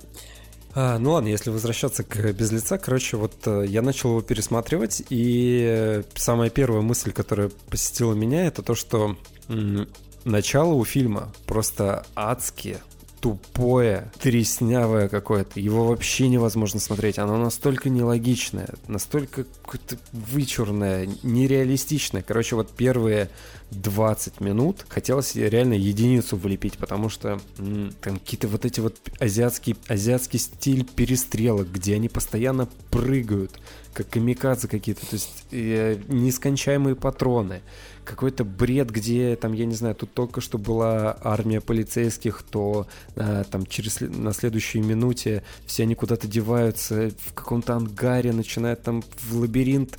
Кор- ужасно. Вот просто реально начало фильма, оно просто ужасно. И оно мне напомнило а, вот мои впечатления от фильма «Профессионал», когда я его смотрел с Жан-Полем Бельмондо. Да, а, когда начало фильма у профессионала было такое, что ну, я, я, я, даже не, я даже не мог поверить, что этот фильм считают каким-то, не знаю, культовым, а, крутым и так далее. Потому что вот начало было ну, просто позорное. И Благо, я нашел в себе силы его досмотреть до конца. И да, там, я уже рассказывал, да, где-то там с 30 минуты фильм начинает э, расцветать. Ты так, так, так же и здесь. Вот э, проходит вот эта завязочка странная, реально. И, и дальше начинается вот как психологический триллер, когда вот два человека поменялись лицами, и вот начинается вот эта вот смена актеров, когда они начинают играть друг друга, и вот здесь самый сок э, начинает происходить. Фильм реально крут не в перестрелках, не в, э, там, я не знаю, в каких-то технологиях, где показывают, как э, меняются лица, а он крут именно в психологии персонажей, то есть э, там, я не знаю, как семья реагирует на а, человека, то есть они, получается, поменяли лицами, поменялись лицами, но а, и злодей вернулся в семью главного героя, и да, и там как, как жена, короче, реагирует на все вот эти вот изменения, как, э, как эти два персонажа начинают вживаться в разные миры. Слушайте, Жень, а вот если так подумать, на самом деле, какая тупость. Это, ну, поменялись люди да, лицами, но да. они же все равно как бы... Оста... Ну, то есть это вот, вот, вот, причем меня в детстве вообще это не то, то есть меня вообще это никак не... Я такой, ну да, да, это звучит правдоподобно. Типа, то, что, ну, просто отрезать, типа, вот мое лицо и на Николая Солнышку, и, и, и на лицо, и вот поменять нас лицами. И типа, что, мы станем друг другом? Вы вообще видели, ну, как бы, что у человека не только лицо, у человека там еще есть тело, и оно, ну, оно другое всегда. Джон, вот, ну, это... Смотри, да, э, получается, мне 28 лет, и в детстве, да, вот это прокатывал, я как-то на это не, не обращал внимания. То здесь, сейчас, да, я уже такой, типа, чувак, который разгромил 19-17, я такой, так, ну давай, без лица, покажи мне реалистичность. Вот, и, соответственно, я понимаю, что это фантастика, ну вот прям, прям реально фантастика. Но почему-то вот что-то меня заставило просто забить на это. И я думаю, что это был Николас Кейдж. То есть я такой, так, ладно, это туфта, но допустим. И меня это уже не торкало, вот прям там не раздражало или, так далее. Но а, к чести создателей нужно сказать, что они попытались хотя бы, ну просто на словах объяснить, что типа, да, у нас же есть еще тело, и там врач такой, типа, я супер врач, я вам сделаю еще липосакцию, типа, здесь подрежу, но у меня же еще голос будет другой, и такой, типа, я сейчас тебе вставлю а, в горло там вот этот вот, э, вот это устройство, которое будет менять тебе голос. То есть они как бы на словах и там какой-то инфографикой попытались э, обрисовать и дать понять зрителю, что в них на самом деле поменялось все. Ну, то есть это вообще дико нереалистично, но как бы, типа, супер крутая медицина. А у меня еще, а у меня еще, знаете, вот э, родинка есть на правом, на, на, на правом соске. Будет тебе родинка, так да? там ты так, так типа. же и говорилось, что там а, у, у персонажа Джона Траволта был, был шрам под э, сердцем, ну, короче, с какой-то там стороны. И он такой, типа, доктор, когда все закончится, пожалуйста, верните мне шрам. ну, то есть это был такой. Вот. Э, Джон Траволт, на самом деле, просто какой-то дрищенский актер. И тоже вот я понимаю, что у него было... Вот главное разочарование, опять же, начало фильма. То есть в, конце все-таки он э, круто играет. И а, и к нему про, про, начинает просыпаться симпатия. Но в начале дико переигрывает, просто ужасно. И я, я понял, почему в какой-то момент у него пошла кар- карьера вниз, потому что у него есть какая-то определенная линия, в которой он хорош. То есть это может быть какое-то безумие тоже, да, вот в безумии он э, крут, да, ну мы возьмем там криминальное чтиво, допустим, да, ну то есть тоже такой интересный, яркий персонаж э, какой-то, да, в, вот в этом фильме Люка Бессона. Он лысый такой, тоже безумный чел. А здесь вначале он играет семенина, такого типа старательного копа, и, честно говоря, на его игру было вот прям очень тяжело смотреть. Я понимаю, что была задача показать вот такого типа задрота, тире, там, не знаю, ботана, прилежного семьянина, но было вот прям ужасно. Но момент, да, когда они меняются все-таки делами, персонажами, он крутой. Вот, вот, вот с этого момента фильм прям реально начинает расцветать. Там, правда, появляется еще один момент э, перестрелки в наркодоме, короче, вот в этом притоне. Это тоже, вот, ну, просто на это без слез, конечно, вообще не, не взглянуть. Э, если там, я не знаю, какой-нибудь соз... да даже «Форсаж» сейчас выглядит реалистичнее, чем э, перестрелки в бизнесе. Ну, слушайте, то есть мысль такая, что вот старые фильмы, они иногда смотрятся фейспалмово, а иногда очень хорошо. Но, например, какой-нибудь, ну, Терминатор 2. Вот он смотрится прекрасно до сих до пор. Сих пор Не знаю, да. как так вышло. Да. Но, но некоторые фильмы, которые были сняты раньше, они смотрятся тупо на всех уровнях. И на уровне концепции, и на уровне постановки. Э, интересно, как некоторые фильмы с трудом проходят проверку временем. Да. Ну. Ну, я вот, И например, ответь, хотел ответь- ответь смотреть... на вопрос. -то. Фильму всего лишь 23 года. Как он 23 сейчас года. смотрится? Вот, ну, Слушай, он, э, он устарел реально. То есть он э, в любом плане устарел. Единственное, ш- единственная изюминка это все-таки Никол... как ни странно, Николас Кейдж в этом фильме. Вот вот ради него, ребята, если вы не смотрели, вот ради него стоит посмотреть этот фильм. Так, так более того, смотри, а, я говорю, да, что вот я говорю, что он устарел, что в нем какие-то ужасные перестрелки, там и как боевик он очень странный, и начало у него просто ужасное, и Джон Траволта тоже в начале играет ужасно, и все это, и все это нереалистично и так далее. Но когда фильм заканчивается, я ставлю этому фильму семерку. И если посмотреть у него оценки, то у него сейчас на кинопоиске стоит 7,7 на MB на MDB 7,3, э, и у друзей как бы тоже оценки достаточно высокие. Я, я к чему? Я к тому, это- я к тому, что а, если почитать там историю создания этого фильма и а, какие акценты там режиссер хотел сделать, на чем именно, да, то студия все-таки давила на то, чтобы это был, я не знаю, там фильм а, в будущем, то есть это не фильм, который происходит там в 97 году, они хотели в будущем это развивать, но все-таки фишка Джона Ву, да, вот э, написано, что он э, хотел именно я не знаю, там сделать его более реалистичным с точки зрения психологии вот э, отношений, да, там окружи, окружающих, там близких на вот эту ситуацию. И это прям реально получилось, на это интересно смотреть. Поэтому у фильма вот прям реально твердая семерка за, за психологические вот эти вот моменты. А, На самом деле, Я надо вот- сказать, что это фильм, это, а, это вот золотая тройка фильмов с Николасом Кейджем, которые вышли с 96 по 97. Это «Скала», это «Воздушная тюрьма» и «Без лица». Вот эти три фильма, вот их нужно смотреть, нужно знать. Ну, понятно, все их видели, потому что они по телеку шли э, все детство тоже. И тут даже не скажешь, какой из них самый лучший, но, в принципе, везде из них Николас Кейдж, э, ну, одинаковый парень. Только, ну, вот... э, э, э, в «Без лица» изначально злодеем был Николас Кейдж, Кейдж, потом да. стал Джон Травол. Потом стал Джон И Траволта. весь фильм хороший у нас, и весь фильм у нас хороший Николас Кейдж, правильно? Получается, где-то с 30 минуты, да, Николас Кейдж становится хорошим. Вот.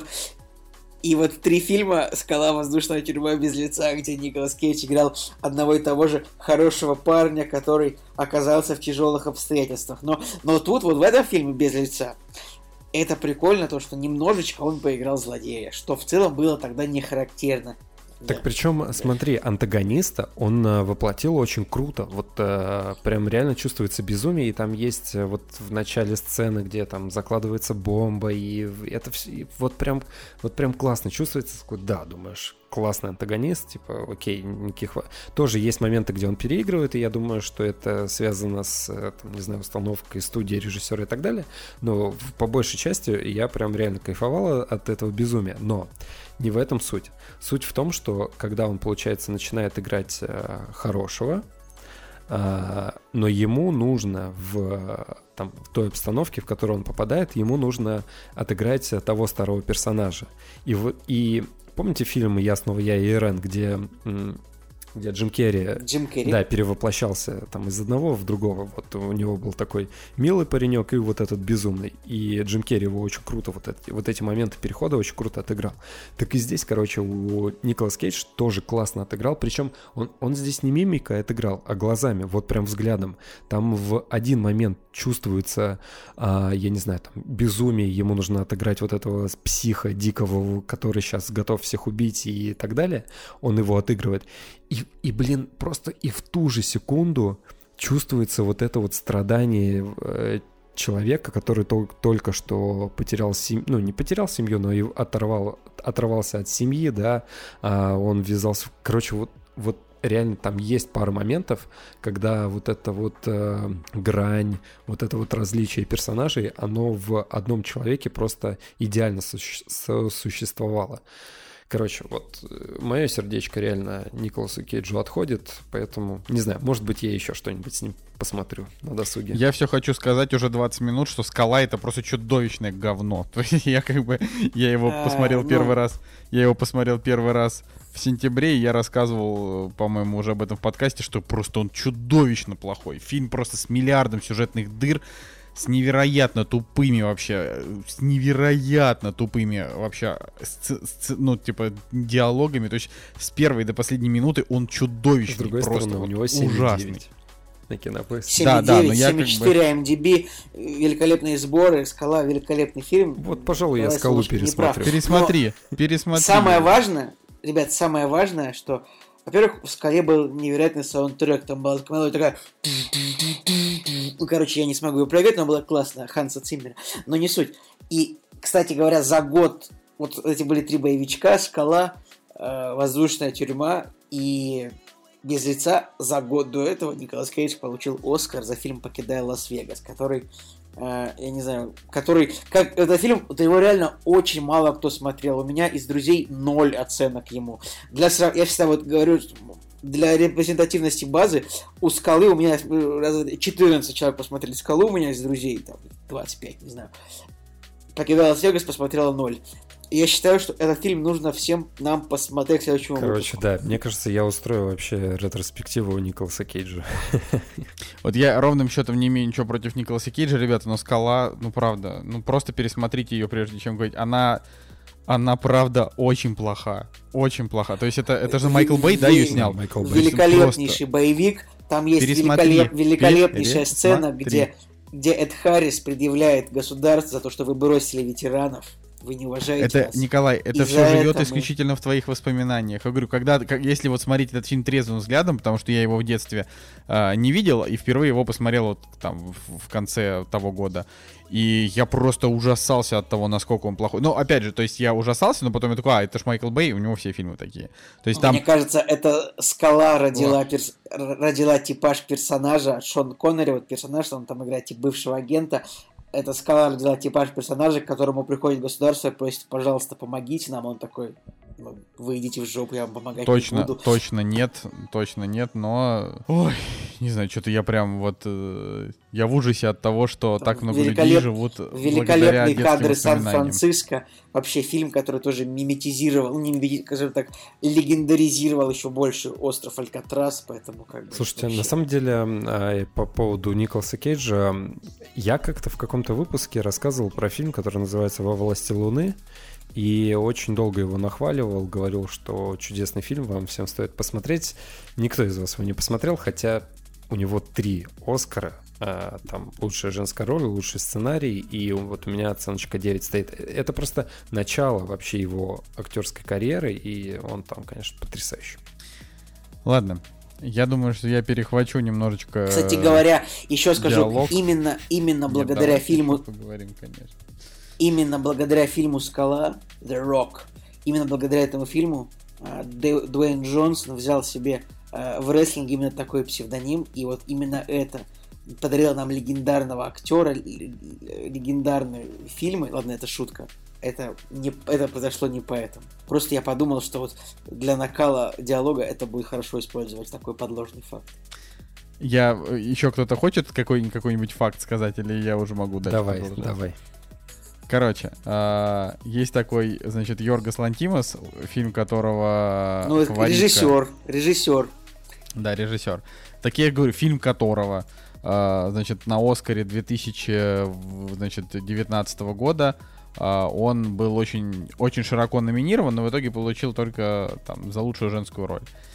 Вот. И фишка в том, что, значит, Йоргас Лантимас это такой, значит, один из э, тех современных режиссеров, которых очень много цитируют, э, постоянно, значит, его как-то упоминают, и меня, честно говоря, в какой-то момент это начало уже сильно раздражать. То есть я такой думаю, ну какого черта вы все время говорите про эти, этого, там, про лобстера, про убийство священного оленя, вот там, про фаворитку.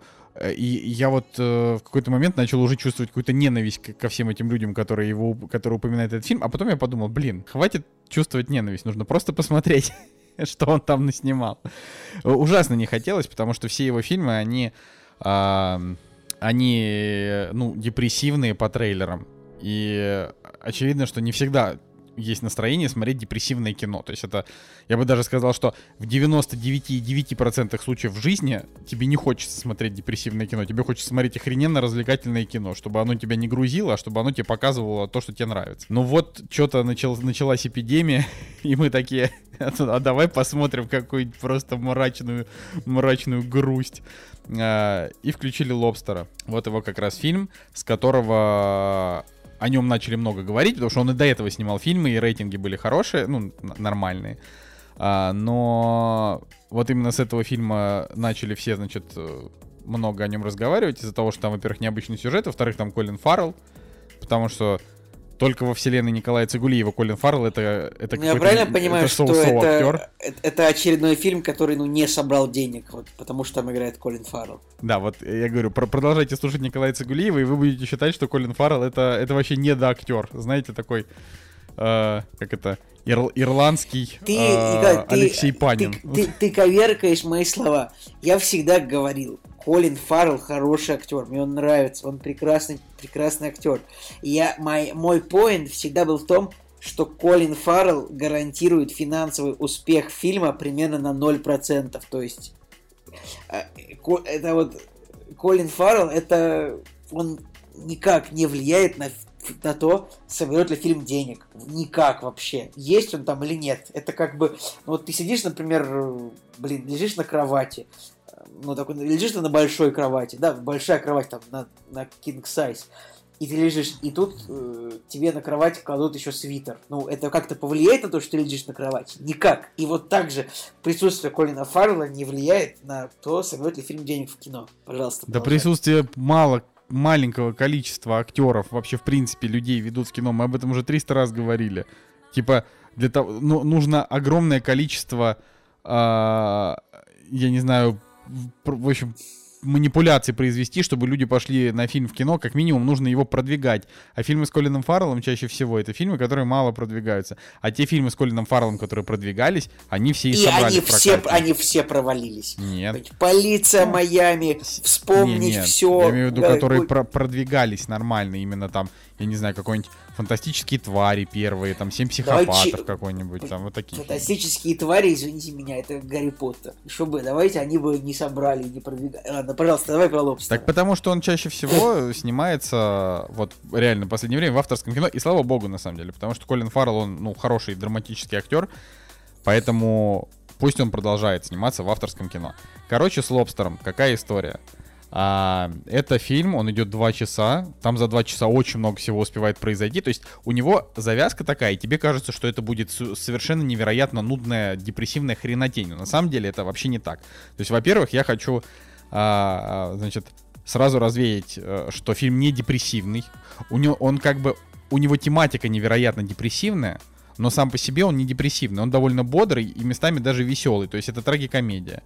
А, там есть шутки. Они такие немножечко черные местами, но они есть. А, и смотреть его не скучно, и уж совершенно точно от него нет никакого такого печального послевкусия. То есть он заканчивается и такой, хм, вот неплохо, есть о чем подумать. То есть вот прям вот это такое, знаете, идеальное авторское кино, которое ты смотришь, оно интересное, актеры там играют хорошо, и после него еще там остаются какие-то вот моменты, которые стоит обсудить, потому что большая часть фильмов, они после себя вопросов не оставляют, оставляют только эмоции. Ты такой, типа, да, вот «Джентльмены» охренительное кино, как он его там уделал, а вот там МакКонахи.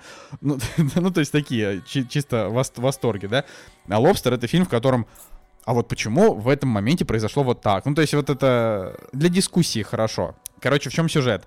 А, значит, это такая антиутопия про то, как а, людей, у которых нет пары, там мужа, жены, парня, девушки, там, неважно, а, значит, э, этих людей отправляют в специальный отель, в котором у них есть 45 дней на то, чтобы найти себе пару. А, и если они, значит, за 45 дней пару себе не найдут, то их превратят в животные. Они сами, значит, при заезде в отель выбирают животные, в которые они хотят превратиться. И в этом обличии животного они будут жить. Ну, то есть пока их там тоже что-то, что-то с этим животным не произойдет.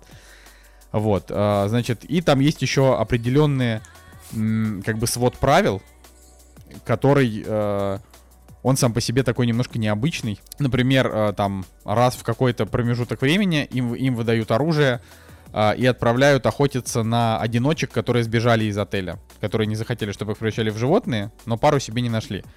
И если ты там, проживая в отеле, э, подстрелишь там одного, двух, пятерых, там сколько бы ты ни подстрелил человек, за каждого, значит, подстреленного, там не насмерть их э, как бы усыпляющими дротиками, за каждого подстреленного сбежавшего ты получаешь плюс один день в отель. Вот, ну и... Э, ты, я подозреваю, что ты сейчас близок к тому, чтобы пересказать нам весь сюжет, а мы фильм не смотрели, Николай. Николай, я, я очень, я очень, э, как это, продолжаю восторгаться тем, что ты постоянно почему-то даешь мне, как это, даешь мне резюме человека, который рассказывает весь фильм, но это на самом деле ну, где-то первые... Потому что в 50% случаев твоя рецензия на фильм, вот именно в аудиоверсии, это пересказ сюжета. Ну ладно, ну, попробуй. Вот еще раз, это, это насаждаемое, насаждаемое тобой мнение. Вот, ну то, что я сейчас рассказываю, это там где-то первые, там, не знаю, 15 минут. То есть, а фильм идет 2 часа, и там, и там очень много всего происходит. То есть там э, буквально три раза в фильме там резкая смена сюжета вообще. То есть, как бы он, ну, то есть основной сюжет остается, но там меняется, как бы меняются декорации. И поэтому, как бы к концу фильма у тебя прям есть полное представление о том, что вообще в этом мире происходит, то есть ты успеваешь все посмотреть. А, там сделать даже какие-то свои выводы. Единственное, что на некоторые вопросы режиссер ответа не дает, и некоторые сюжетные линии он а, то ли забывает, то ли просто забивает на них. Но как бы там не остается каких-то таких тяжелых вопросов от того, что ты такой думаешь, блин, вот они не рассказали, что стало с этим персонажем, мне обидно. Ну вот такого там нет. То есть просто, ну там, не- некоторых персонажей типа увели там на второй план, на третий. Вот, короче, классное кино, классное. А что а семерка только, Николай? Вообще 7,5. Я просто не поставил ему 8, потому что э, для того, чтобы поставить этому фильму 8, он должен был еще как бы ну, типа, я должен был от него еще какое-то такое огромное удовольствие получить. Именно вот такое, знаете, вот, э, что ты такой... Ну, блин, это по-русски как-то очень сложно сказать, но есть же определенный такой индекс наслаждения, да, э, фильмом. Вот этот фильм, он мне, он мне понравился, он там удовлетворил меня с точки зрения мозгов, но все-таки там не, не, не так, не так, чтобы я такой взял и поставил ему 8. Да блин, ну может он это и 8. Ну то есть я, это я так, просто к, просто к слову. Это э, Главное, что про него нужно знать, что он под настроение, под любое зайдет спокойно. То есть он, он, не, он не грузящий, это важно. Вот. Э, и да, нужно быть готовым к тому, что он такой немножечко жестоковатый. Ну так, тоже не, не, не, не, не там не с шок-контентом, но там немножко кровушки есть. Вот. И он еще такой немного бескомпромиссный во многом. То есть там а, как бы там режиссер и сценарист, они свои, своих героев не особенно жалеют. Вот. Но так как фильм сам по себе, он такой еще немножко сюрный, ну, то есть вот такой странный, потому что то, что я описал, да, в отношении сюжета, мне кажется, должно звучать странный. Вот и, соответственно, сюжет тут он тоже странный, и все, и то, как персонажи между собой общаются, э, на основе того, что происходит. То есть там, например, есть диалог э, в начале фильма, где один из там героев ругает других за то, каких они себе животных выбрали. То есть он такой, вот, ты станешь лобстером, тебя просто высосут и выкинут тебя на помойку, вот я буду попугаем, попугаи классные. Ну, вот такое.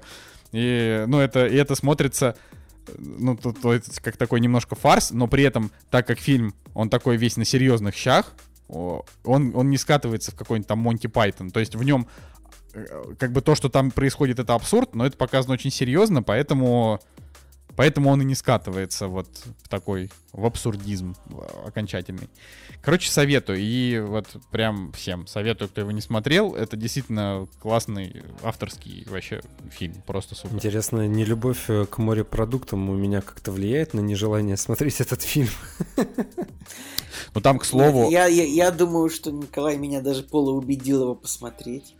Не, ну там просто, опять же, то есть э, у меня было изначально не прям любопытство к сюжету, хотя реально любопытно звучит сюжет. А, но изначально мне просто... Мне показалось, что его абсолютно все кинообзорщики посмотрели, они все постоянно его обсуждают, постоянно включают его в топы там самых необычных фильмов, и уже в какой-то момент мне стало как-то неудобно. Потому что, вот, допустим, у Йорга Салантимаса есть еще фильм «Убийство священного оленя», у которого оценки а, чуть-чуть пониже, значит, чем у Лобстера, но у него есть, э, значит, канская ветка за лучший сценарий, чего там у Лобстера нет, например. Ну Вот, но убийство священного оленя, это я совершенно точно знаю, что это прям депрессуха. То есть вот я там читал 20 ре- разных рецензий там от всяких знакомых, которые говорили, что вот если вы хотите вот прям прям вот охренеть от депрессухи, то вот вам нужно. И вот поэтому я, я не очень хочу его смотреть, потому что вот э, к такому я не готов. А Лобстер, он таким не оказался. То есть э, его вполне можно вот как на кинопоиске, там жанры раскиданы, фантастика, триллер, драма, мелодрама, комедия. Вот все это там правда есть. Он, он, он реально весь из такого состоит. Плюс он такой довольно, не знаю, довольно, на мой взгляд, неплохо снят. То есть там хороший, хороший оператор, да, там нет, нет ничего лишнего. Он стильный. Вот, он вы- выдержан в своей, своей вот этой стилистике.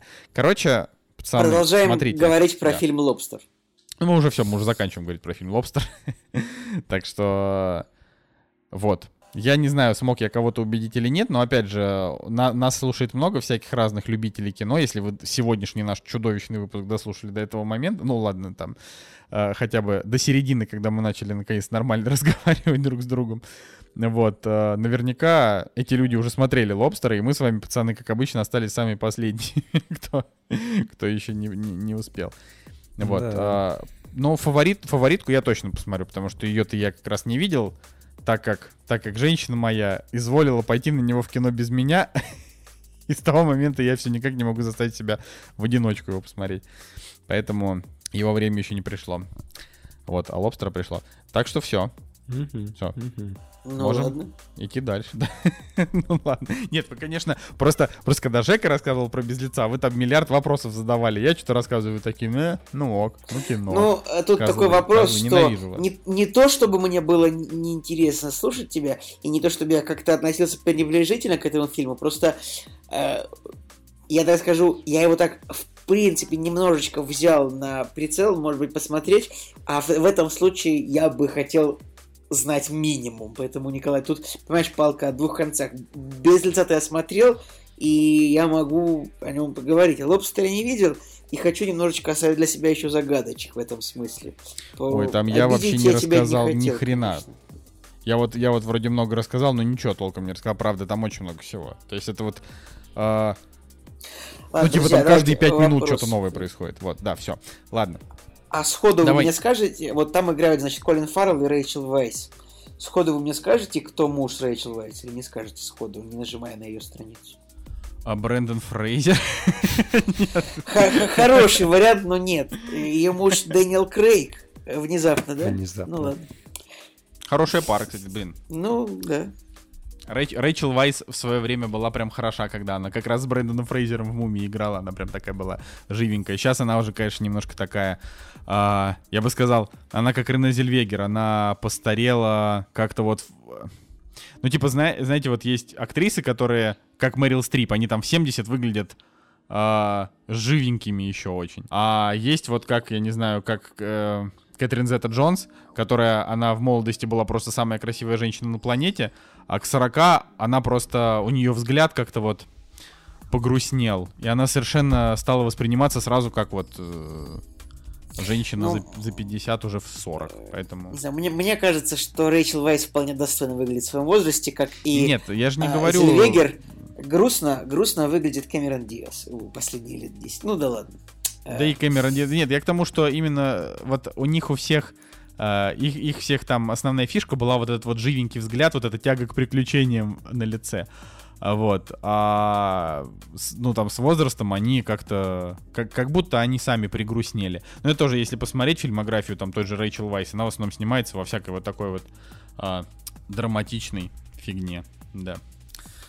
Так что вот так Мгм. вот. Ладно, что у нас там, у нас еще на сегодня есть про аниме, и тут, наверное, Николай нам расскажет. А я, п- а я, Ой, а я да. подключусь. Слушайте, тут э, внезапно получилось так, что вот я вообще давно мне хотелось посмотреть такое, э, можно ли сказать классическое, можно ли сказать легендарное, даже не знаю, наверное, можно сказать классическое. Классический аниме-фильм, который называется Акира, ну, мультфильм. И вот у меня просто как-то вот маячил мне вот попадалось мне посмотреть его, не посмотреть. Тут, и тут Николай Солнышко заявил, что он его посмотрел, ему не понравился. Но, как бы, это, конечно же, то, что ему не понравилось, это, конечно, не повлияло никак на мое решение смотреть, не смотреть, хотя, э, поскольку у нас бывают разные вкусы, может быть, даже и к лучшему, когда ему что-то не нравится, то мне даже зайдет. Тут скорее просто я подумал, о, а если я его посмотрю, то у нас будет факт, что обсудить. Э, И так, собственно, надеюсь, сейчас у нас и получится. Итак, что же такое Акира? Акира – это полнометражный аниме-мультфильм э, 1988 года, который поставлен по одновременной, э, одновременной, по одноименной манге. Ну, что такое манга? Это, э, эти так, манга это комиксы японские, если вот объяснять для тех, кто не понимает, что это такое. А, и, в общем, это кибер, это аниме такое в жанре постапокалиптического киберпанка. А, И нужно сразу сказать, что довольно странный, короче, фантастический боевик, э, триллер, киберпанк, м, постапокалипсис, все такое. И давайте перейдем к сюжету. Нам показывают, э, нам вот в первом кадре нам показывают, что японская столица Токио была уничтожена а, большим ядерным взрывом. Прям вот нам показывают Токио, бабах, Токио нет. Дальше говорится, что после этого была война, и вот э, через 30 лет война закончилась. Да. И нам уже показывают, как бы, ну, Modern Time Tokyo. Кстати, забавно, что, как бы, э, в фильме нам показывают 2019 год. То есть, ну, считайте, это что происходит вот сейчас. Да? Нам показывают современный Токио, э, в котором, ну, вот, он, как бы, Токио раздирается невероятным количеством социальных проблем. То есть, там, демонстранты э, бастуют из-за безработицы, из-за правительства, того, что правительство повышает налоги очень сильно. Так нас сразу вводят, что главными героями у нас является банда байкеров. И это довольно странно сначала. То есть, когда ты читаешь сюжет, ты такой думаешь, вау, это какая-то крутая фантастика, но показывают тебе какие-то демонстрации и байкеров. А, и как бы Ну, завязка давай, происходит- давай вот э, тоже, чтобы уж ради, ради справедливости, да, во-первых, тут главные герои, а, они в первую очередь определяются не тем, что они байкеры, а тем, что они вообще школьники, то есть это все, все, все какие-то несовершеннолетние ублюдки, ну, то есть они как бы, в общем, все эти люди это абсолютно криминальные элементы, здесь нет положительных персонажей, то есть в этом... а, Ну, как бы, давай, давай, так, все-таки ближе к фильму нам дает четко понять, что положительный персонаж все-таки есть. Ну, это твоя да. история. То есть вот Ни- Николай, например, он всегда считает, что даже если персонаж отрицательный, но ему как бы дают какие-то положительные качества, то он в рамках как бы там картины, он хороший. Ну, то есть здесь такие есть, если да. Но вообще в целом Ну, здесь реально же. все персонажи отрицательные. То есть если, если мы берем а, именно такой трезвый взгляд со стороны. Вот, и, и вот по поводу фантастики я на секунду перебью, что а, я как раз от фильма ждал. Это, во-первых, это первое аниме, которое сняли 24 кадра в секунду, все-таки на минуточку 87 год, как бы уже 20 лет назад, ну там не 20, сколько там уже лет. В общем, много... А, нет, уже 20, получается, 20... 33 года фильм. 30 лет, 30 лет. 33, вот. А, да, и я как раз ждал, что это будет киберпанк, а, который вдохновил, а, значит, весь Да, наш любимый п- киберпанк. Прости, прости, пожалуйста, чтобы не хочу быть занудным, но вот прямо сейчас фильму 31 год, потому что он 88-го, а вышел в июле 88-го, а сейчас у нас март 2020-го. Прости меня великодушно за мое что занудство, 87-й. продолжай, пожалуйста. Со всем, что ты говоришь сейчас, я уже согласен. 20, э, короче, 33 года ему, потому что написано кинопоиске 87 все, иди в эту. Э. Премьера Короче. фильма состоялась 16 июля 88-го в отеле. Да, да, да, да, да. Вот. а, в общем, я просто хотел сказать, что я ждал киберпанка, а получил не, не киберпанк. То есть там от киберпанка там ничего не было, кроме одного единственного кадра с какой-то голограммой на крыше, одну секунду, и все, и все. То есть вообще, как бы главные герои ездят на вполне стандартных мотоциклах, а, там, не знаю, военные летают на вполне стандартных вертолетах. А вот как бы мистическая часть Акиры, о которой тоже сейчас, наверное, Николай расскажет, я так, она, ну, она безотносительно киберпанка, она в любом жанре, она бы Ну, я- смотрелась... Я с тобой сильно не согласен. Мне кажется, это максимальный киберпанк. То есть показывается, ну что такое киберпанк? Это же, а, это же небоскребы в упадке. Ну, или, или полуроботы там какие-то, что-то такое, кибернетика. По-моему, тут прекрасно показывается. Киберпанк, Николай, киберпанк. это... Это вот матрица киберпанк. Бегущий по лезвию Ну, это да- киберпанк. Это ма- андроиды, ма- это вот но это. матрица это уже такой глубокий киберпанк, уже эволюционировавший через 20 лет после Акиры.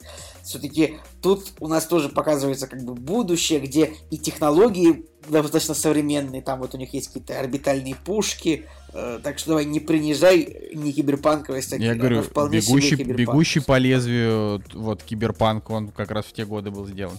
Короче, я не знаю. Женя, вот рассуди нас, Женя, что такое киберпанк? Не знаю, какие-нибудь... Слушай, я... Да, блин, если честно, я не эксперт по киберпанку. Мне кажется, что будущее а, футуристичные какие-нибудь механизмы, машины управляют людьми, музлишка должно быть, типа дафтпанка какого-нибудь. Ну вот. Ну, это, это да, это, это, это все киберпанк. Но если мы обратимся к Википедии, к Википедии, киберпанк – это жанр научной фантастики, отражающий упадок человеческой культуры на фоне технологического прогресса в компьютерную эпоху. И мне кажется, фильм этому вполне соответствует. Ну, А, Я думаю, что Трон, этот спор Трон, мы мне кажется, оставим. киберпанк, да. ну, кон- Трон да, это да. киберпанк. Да. Вот. Так, А Акира, Акира это киберпанк. нет. Николай. Ладно, ладно, рассказывай, рассказывай. Я что, я просто буду... Я, я буду занудой. Вот как ты сейчас был занудой, фильм вышел в 88 году, так что ему на самом деле 31. Вот я, я буду точно я так же, был короче. занудой, и я был прав. А ты зануда и не прав. Ну, дай ладно. Нет, я зануда и прав. Вообще абсолютно не киберпанк, ничего не знаю. Ну давай, да, продолжай. ты... Ну ты бы, про сюжет рассказывай. э, да, в общем, нам показывает, нам заказывается банда байкеров, школьников. Также вот в городе идут демонстрации, какой-то религиозный культ некого Акиры, вот он тоже как бы так происходит. И вот о нем говорят только вот за кадром. То- Не за кадром, а вот о нем как бы говорят только как-то вот вскользь, э, что есть какой-то Акира, о котором нам говорят. Да? И мы не понимаем, кто это такой, что, что происходит вообще. А, и так- также нам показывают дети, несколько детей с сверхсп- сверхспособностями, которые живут в лаборатории у военных. Ну, как бы это сразу тоже в 5 минут происходит. Вот. И в какой-то момент один из байкеров встречается с этими детьми, и дальше происходит, ну, скажем, завязка, о которой, наверное, вот прям уже не будем рассказывать, потому что дальше очень много сюжета, на самом деле, много а, плотного экшена, но он как бы вот, ну, не могу гарантировать, что этот фильм всем понравится. То есть я бы Вообще, не- поставил... я, я просто даже, мне даже сложно представить себе человека. Тут, как бы, моя основная претензия к фильму, вот прям претензище, почему мне не понравилась Акира прям вот, то есть что-то мне в ней понравилось, но в целом прям нет. Потому что, а, очевидно, манга, она рассказывает все подробно, ясно и четко. А аниме за два часа галопом по Европам пробегает по всему, ты не успев... То есть вот все, что ты успеваешь, это увидеть всех персонажей, испытать к ним неприязнь, и фильм заканчивается. Все. То есть ты э, не успеваешь э, там выбрать сторону, за которую ты болеешь, потому что тебе не дают никаких ни предысторий, ни, они не успевают никак себя проявить. То есть там просто практически сразу начинается экшен, зато вот экшена в Акире под полтора часа из двух, там просто едут мотоциклы, все взрывается, что-то бегает, что-то, что-то, вот это все. Вот, да. Ну, тут я, наверное, не, соглашусь, что все очень быстро. В принципе, в принципе, мне показалось, что достаточно, ну, логично все происходит. То есть, если еще после этого еще разочек перечитать сюжет, как бы, и у себя в голове это по полочкам разложить, да, то мне понравилось. Я фильму ставлю такую 7, 5, 8. Типа не 9, не 10, но он, он впечатляющий. Я считаю, он очень впечатляющий. Великолепная музыка в каких-то моментах. Ну, конечно же, он красиво нарисован. И как бы героем ты сопереживаешь, ну, нескольким. Прям э, Поэтому вот если хочется начать знакомство с аниме, мангой, э, с этими жанрами, короче, в принципе, я, си- я не пожалел, что я посмотрел его, потому что, потому что прям как-то вот я о нем много слышал. о том, что это такая основополагающая, не основополагающая, но вещь, которая вдохновила многие фильмы. Продолжаем говорить про мультфильм Акира. Э, то есть, я слышу, что это вещь, которая вдохновила многие фильмы, которые вышли вот в следующий 31 год после выхода Акиры. Э, я вот, я вот сейчас пытаюсь, пытаюсь понять, а, что вообще с, э, ну, что вышло после Акиры, что можно заценить как, а, я даже не знаю, ну как какой-то эталон, да, какого-то вот экшен аниме, потому что я смотрел разные сериалы, типа Евангелион, например, который, на мой взгляд, поинтереснее, чем Акира, то есть там с точки зрения вообще там всего, а, вот, а, но но все-таки одно дело это... При... Призрак в доспехах, может быть, я не знаю. Вот, кстати, я думал про призрак в доспехах, но он, я насколько понимаю, вообще короткий очень. То есть вот сама по себе... 90 а, минут он длится вроде. Син, сингловая история, вот она, она, она короткая. Просто все, все... Вот я считаю, что как бы это на самом деле не звучало стрёмно, потому что, ну, типа, чем больше ты растягиваешь, тем хуже. Но вот по книге можно снять фильм, да? По серии книг один фильм не снимешь. Я вот считаю, что ну, манга это комиксы, да, это серия. В плане э, это не, а, не один, не один комикс, а это э, манга там состоящая, не знаю, из там 3, 5, 10, 60 выпусков. А это значит, что по таким штукам а, сингловые проекты делать просто преступно. Потому и получается такой сумбур. Ну, то есть вот тебе этот сумбур зашел, да, в Акире. Но не просто же так. Мне, да, мне понравилось. Но не просто же так у него там 7,7, а не 9,3, понимаешь? Хотя он как бы культовый. Это значит, что э, многие ну, люди тоже как на... бы спорят с ты... его... А почему ты говоришь, что у него 7,7 на кинопоиске? А на MDB 8, почему ты Ну хорошо, говоришь? 8, а не 9,3, знаешь, не 9,1. Ну то есть вот это, это как бы культ, культовое кино, понимаешь? У любого культового фильма у него оценки супер завышенные. Ну вот. А у него такие, ну, типа, крепкие, крепкие оценки, но очевидно, что у него есть такие же непонимающие люди, как я. Потому что в Акире э, там, Ладно, например, там ты, как минимум ты хочешь, есть... Если ты хочешь поддержки, то я, я уверен, что есть такие же непонимающие люди, как ты, потому что среди моих друзей в среднем оценка э, меньше, чем 7 даже.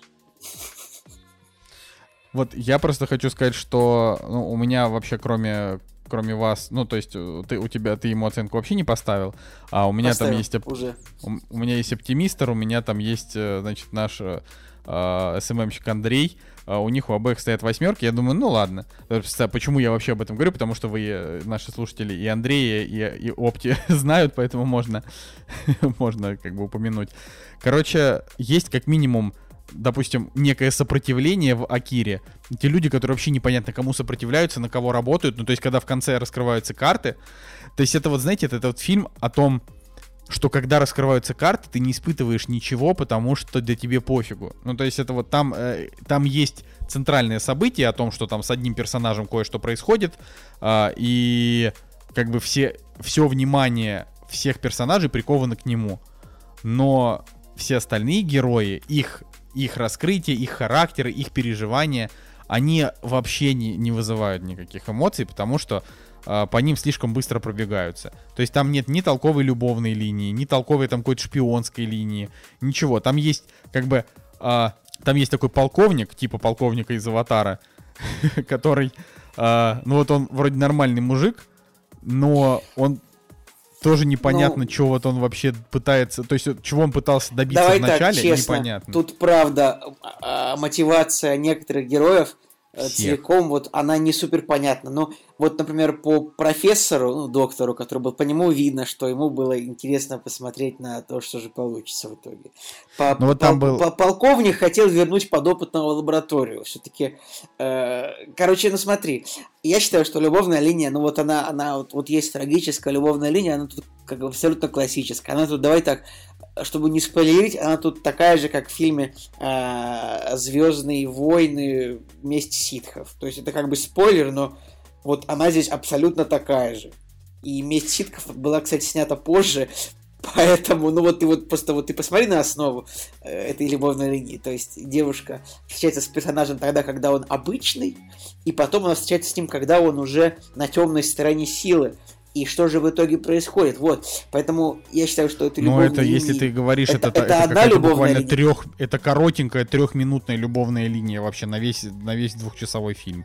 То есть там как бы основная эта любовная линия не к ним не этих людей касается, которых ты сейчас, которым ты сейчас время и, уделил. Да, и это даже не основная любовная линия, и мне она уже показалась довольно емкой. То есть... Ой, не знаю. А, а главный герой какой мне. Короче, я, я не хочу эм, типа лить на этот фильм негатив, но мне просто в нем вообще вот практически ничего не понравилось. То есть вот он заканчивается, я понимаю, ну, закончился, я понимаю, что отдельными элементами там что-то мне зашло, но, но в целом он прям прям нет. То есть вот я, я ему говорю нет, я никому его советовать не буду, я, и если меня будут спрашивать, я буду говорить нет. Акира, Акира, на мой взгляд, на мой взгляд, лучше не тратить на него время, даже для того, чтобы понять его культ. То есть вот реально, я мог просто посмотреть, как персонаж из фильма «Первому игроку, первому игроку приготовиться» едет на этом красном мотоцикле, и это этого вот мне как раз бы хватило по Акире. Все, больше, больше из этого мультфильма мы ничего абсолютно не черпаем. А еще он э, визуально неприятный. Там есть персонажи, Ой, которые ну, вызывают прям... Ну тут вот это уже... Ты что-то уже прям пошел по... Я считаю, что фильм, мультфильм о, очень красивый. Э, и персонажи вот нарисованы... Такие... Персонажи нарисованы так, как вот они должны быть. Как бы злодеи нарисованы как злодеи как, например, девушка от э, Кей, которая, она вот, она красивая, она приятная. Тоже главный герой Кеннеда, он прикольный, приятный молодой человек. Он ужасный, он вообще... Да, Нет, ладно, слушай, я, ну, короче... Да, Николай, ну, это уже, ты, это, это, это, это чушь какая-то. Что, вот, он ужасный, обычный, вот просто манговый, просто анимешный мальчик. Что в нем ужасного? Ну вот... Главный злодей, да, он мерзкий. Главный я объясню, хороший. что в нем ужасного. У них у всех абсолютно какие-то, какие-то аутичные глаза вот, э, которые, ну, то есть, э, смотри, я абсолютно могу ответить за то, за то, что ужасное, потому что у этого мультфильма практически у всех персонажей эффект зловещей долины. То есть вот здесь есть, да, девочки, девочки здесь, ну, нормальные, такие, более-менее симпатичные. Все остальные эффект зловещей долины. Они не очень похожи на людей, они какие-то какие не уродливые. Но если ты большую часть фильма не обращаешь на это внимание, потому что, ну, как бы они там что-то бегают, что-то делают, ты смотришь, то вот там есть э, персонажи дети. Ну, дети, да, они, они зловещие, конечно, типа, без вопросов. Они прям отталкивающие, вот они прям ужасно отталкивают. Но, они опять же, я не говорю, что это... Нравится. Ну, просто если бы если бы как-то в этом, в этом мультфильме еще попытались объяснить, кто они вообще такие, да, то есть, то есть там тоже, там есть, а, вот подумайте, да, фильм идет всего два часа, а там где-то, ну не знаю, там, наверное, где-то семь противоборствующих сторон идет, и ты, ты просто не успеваешь еще про всех все понять, но про самую-то главную сторону, которая по факту является вообще, э, ну типа, э, катализатором, да, говорят, конфликта, вот про них вообще ни хрена не рассказали. Никакого вообще оригина им не дали, никак, никакого бэкграунда, нифига. То есть они просто есть и все. Вот. Это я стараюсь, опять же, об, об, обходить спойлеры, но...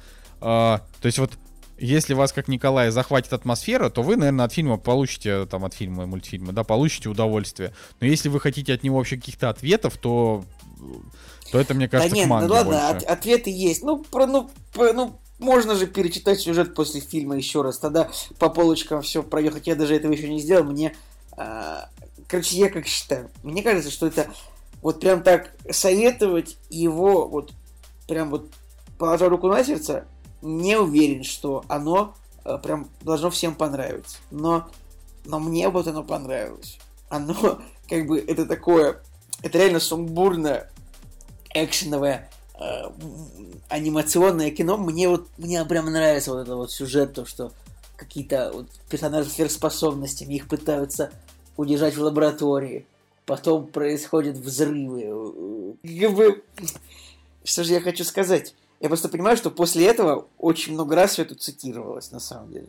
А, поэтому вот это как правда. Основа, как, вот как, это как, правда. Основ, как основополагающую вещь в киберпанке манги, наверное, это прикольно посмотреть. Короче, я, я на самом деле вот не знал, чего я ждал, но я получил примерно то, что хотел. Типа те, те же впечатления, очень странные, не похожие на впечатления, которые часто обычно идут от кино, которое ты смотришь. То есть э, я бы, наверное, если вот вы послушали наши два мнения, я бы, наверное, посоветовал вам, чтобы получить удовольствие, э, пытаться не воспринимать всерьез то, что говорит Николай Солнышев.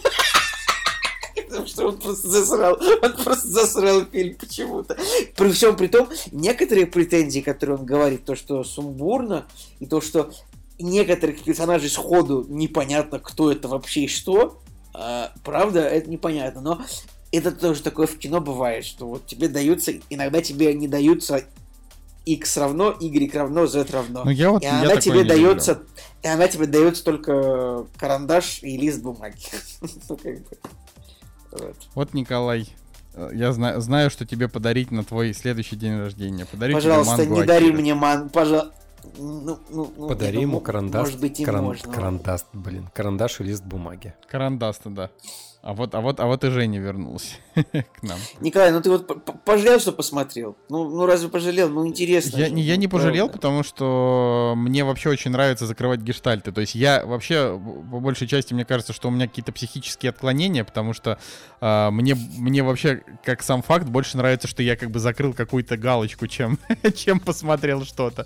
Потому что очень сложно получать удовольствие от э, слишком много контента и ну и когда ты его реально смотришь, ну, то есть вот человек, который первый раз посмотрит назад в будущее, скорее всего, он такой, блин, вот это кино. ну, типа, а человек, который а, смотрел назад в будущее и еще 75 фильмов про путешествие во времени, на 76-й фильм он такой, ну, ладно, еще один фильм. Э, Очередное кино про рыбу, как говорил наш э, старый товарищ. И поэтому, поэтому я, наверное, ждал большего от родоначальника жанра, и, но жалеть я жалеть я не жалею, но он он закончился, я такой, блин, ну и что это только что было? Ну то есть это Кстати, финал у фильма очень такой тоже, мне кажется, я такой финал, типа вот это вот, то, что кто-то в другое измерение, что-то там такое. Этот финал я видел очень много раз потом, или до этого даже мне показалось. Это забавно. Такой финал, что-то похожее на... Финал что-то в духе космической Одиссеи. Ну, тоже. Что произошло? Планета родилась? Почему? Ну, как бы, ладно. На самом деле, э, тут просто есть, же- есть же история с тем, что так как аниме я смотрел в своей жизни, ну, не так много в сравнении там с реальными там фенами, а, я многие вещи просто не понимаю. А, ну вот, допустим, в том же Евангелионе... я, с, я с тобой согласен. У них там своя Вот- атмосфера, которую У вот них так там вот с полпинка, не, да. с полпинка не поймешь вообще ни хрена Вот просто. Да. Я могу сейчас про... Вот если не считать Миядзаки, который рассказывает понятные сказки, ну или какого-нибудь там... Господи, я уже, за- я уже забыл, как зовут чувака, который твое имя. Все, у меня уже... Я не помогу тебе в этом вопросе, к сожалению. Вот, э, да, все, уже, уже голова, а, значит, едет. К тому, что я вот могу сейчас по пальцам э, перечислять аниме, те, что я смотрел, а, и у всех у них очень странные концовки. Там Евангелион, это 24 серии, супер не спойлери, динамично. я его еще Да я- собирался смотреть. Да я не смогу его заспойлерить, потому что его в принципе невозможно заспойлерить. Там 24 серии, из которых 22 это сюжет, а последние две серии это 40 минут просто непонятной дичи. То есть это 40 минут сменяющихся кадров. И у него есть даже несколько альтернативных вариантов этих двух последних серий, в которых точно такие же, э, то- ну то есть точно так же сменяются кадры, но, но другие кадры. И ты как бы, и вот я, я просто, я все возможные варианты Евангелиона изучил, потом прочитал еще, значит, э, 25 описаний, 45 рецензий, и только потом я такой, ну все, вроде мне понятно, чем закончилось. Потом, значит, Тетрадь смерти. ну там у него помимо, там, значит, основного сериала есть еще несколько... Слушай, Ни- Николай, так судя по твоим рассказам, ты знаешь некоторое дерьмо про аниме. Ну, я к тому, что вот я смотрел, не знаю, там 10 аниме или 15 или 5, я не знаю, вот сколько бы я ни смотрел, у всех у них очень странные концовки. Если кто-то из вас вот в комментариях можете написать, если кто-то шарит, короче, за аниме, вот такое прям тайтловое аниме, да, где там сезонами, вы, может, что-то там нам расскажете, что мы не знаем, но вот без погружения... Причем я ведь и манги тоже читал, ну не знаю сколько, но манги у меня дома прям целый стеллаж огромный такой. Я его читал там, не знаю, 18-20 лет мне было, когда я собирал. И, но мангу я не могу сравнить с аниме, потому что ни одну из них я не дочитал до конца. То есть они все как бы выходили медленно, и в какой-то момент я просто уже повзрослел и, и перестал интересоваться. И повзрослел и начал собирать лего. Пау! Да, и начал собирать лего аниме.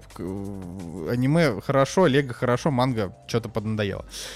Вот, ну и вот, и вот смотришь на это все и думаешь, ну, видимо, видимо, у японцев есть какая-то своя вот, своя история в отношении того, как надо заканчивать. Но мне это, меня это каждый раз очень обламывало. Может быть, как раз это и есть причина подкорочная, я вот только сейчас это тоже осознаю, почему я перестал смотреть аниме, потому что э, каждый из них ты тратишь на него там, м, не знаю, 30 серий, 40, 50, 20, да, ты тратишь на него там, не знаю, часы своего времени, а заканчивается это вот ничем. И как бы если это там, если это какая-нибудь изначально философская история, то это еще можно понять. Но когда это экшон, потому что там и Евангелион, и Тетрадь Смерти, и Хелсинг, и еще что-то, это все исключительно экшен. Это такой мочилово с главными героями, которые там харизматичные, прикольные, ты за ними следишь и переживаешь, а потом вместо, в финале, вместо того, чтобы рассказать, что стало с персонажами, тебе 20, 30, 40 минут показывают просто какие-то кадры непонятные. И ты такой, ну ладно. Ну, то есть, как бы, а, а, а, а что стало с парнем, которого предыдущие 20 серий вы показывали мне его приключения, как он там идет к разгадке загадки? Типа, почему вместо этого вы просто показываете кадры? В общем, видимо, я что-то не понимаю в этой жизни. Такие дела. Да нет, а, аниме, манга, они правда, правда, там иногда не очень понятно, как там расставлен акцент и почему вот нам показывают это, а не показывают то, что мы хотим. Ну давай честно, Николай, Восток дело тонкое. Это правда. Зато вот. можно, можно совершенно очевидно порадоваться, что на Netflix появился Миядзаки для российского региона. Потому что, ну, я, по-моему, тоже уже говорил, что в Америке Миядзаки можно будет посмотреть только на HBO. Ну вот. А и в Канаде, по-моему, и в Японии, по-моему. вот. А во всех остальных странах на Netflix он есть, поэтому если вдруг вы не хотите там делать себе голову чем-то чем-то стрёмным, но хочется посмотреть японщину, то просто радуйтесь, смотрите Миядзаки, смотрите, смотрите твое имя, которое мы обсуждали и так далее. Вот. Такой у нас сегодня разговор. Жень, вот ты вообще пропал от нас. Что ну произошло? Что? Ну, что я, ты... я же не любитель, э, не любитель всего этого дела, но с другой стороны приятно было послушать. Забавно, что у вас разные точки зрения на на одну картину. Я где-то посередине. Не знаю, что меня может сподвинуть. Если бы вы мне сказали, на самом деле, что нужно его смотреть к выпуску, я бы, может, и посмотрел. А мы не договаривались, там да, же другая история я, была. Вот, я вообще посмотрел его внезапно, вот за, за, ча- за 5 минут до, до начала записи я его досмотрел, к сожалению, так вышло. Вот, поэтому да. Да, Жень, это, тут мы же просто обычно договариваемся, а тут как бы история в том, что э, я его посмотрел и не планировал вообще никого заставлять, потому что мне он не понравился, зачем мне заставлять кого-то его смотреть. А Цигулиев, вот он... Э, Типа вот у него у самого, значит, это любопытство заиграло, и вот он решил. Поэтому, пожалуйста, ты, ты можешь, Жека, знаешь, как-нибудь, э, как ты это любишь, знаешь, там, будешь что-нибудь делать на работе, включишь себе его фончиком, вот можешь глянуть, может быть, вдруг он тебе понравится. А, я думаю, что это явно не то, что нужно смотреть фоном, потому что там даже если это просто, это вот настолько будет непонятно, что происходит, если там хоть на секунду отвлечешься, знаешь, типа вообще... Вообще, это тот, вот, по-хорошему, Акира, это тот фильм, вот, стоит его посмотреть полчаса и потом включить снова посмотреть полчаса, когда ты уже немного привык к персонажам. Потому что первые 5-10 минут вот в аниме, это что, кто, непонятно. Я вот хотел еще буквально два слова, закончив уже про Акиру, сказать, что посмотрел фильм «Папа сдохни» как раз из-за любопытства, потому что мне-то его, очевидно, никто не советовал, а когда Жека про него рассказывал, значит, а, ну, типа, не то чтобы прям Женя его сильно хвалил. Ну так, где-то похвалил, где-то поругал. В общем, такая история. А, но я хочу сказать, что мне фильм прям жутко не понравился. То есть вообще, я, это вот очередной момент, когда э, Женя рассказывает про какой-то фильм с Александром Кузнецовым, а, значит, э, и говорит, ну, не то чтобы он его захваливает, но говорит, ну, мне в целом понравилось, нормальное кино. И вот я сначала посмотрел фильм «Скиф», потом я посмотрел фильм «Папа, сдохни», Э, и вот оба этих фильма, я не знаю, ну, конечно, Александр Кузнецов нормальный парень, но что-то вот мне подсказывает, что с проектами у него какие-то какие сложности. Что-то вот «Папа сдохнет» какая-то какая недодрама, недокровища. Э, от Тарантино там вообще ничего нет. Попытки сделать вообще сюжет забавным, они что-то все провалились.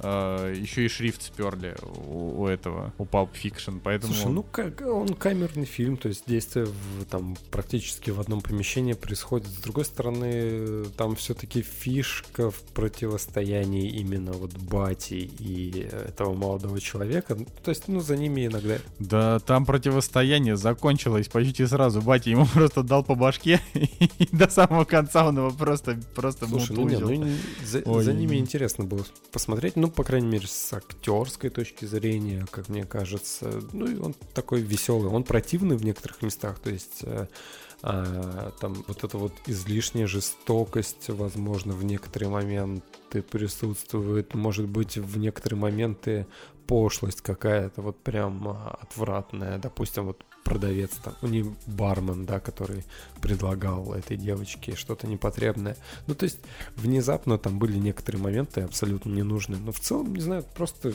веселый такой панк-фильм. Ну, реально, панк-фильм. Я вот да- даже не знаю, как его э, по-другому назвать.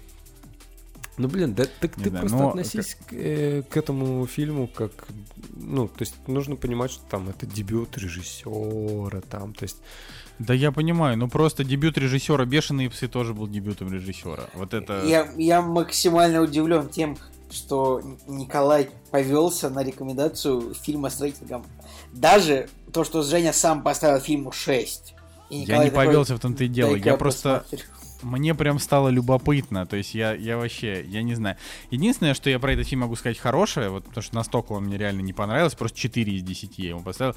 Вот там, там значит, играет Евгения Крекжде, очень странное у нее им- имя, фамилия. Вот Евгения Крекжде, ее, ее в фильме буквально 5 минут, но она, конечно, такая вот, она, она играет такую тварь вообще абсолютную, но она прям секси в этом образе. То есть в плане там нет никакого вообще в фильме сексуального подтекста, нет. Но вот она прям, она очень сексуально играет такую злобненькую тетку. вот.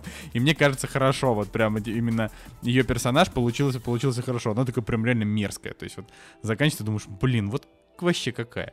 вот. А, Ну, но- Николай, прежде всего тут важно, что ты закрыл очередной гештальт, и нормально. Да, да, да, вот это, вот это хорошо. Э, по- постик опять же в телеграм-канале написал. Знаете, контент-то должен откуда-то появляться. Вот так и живем.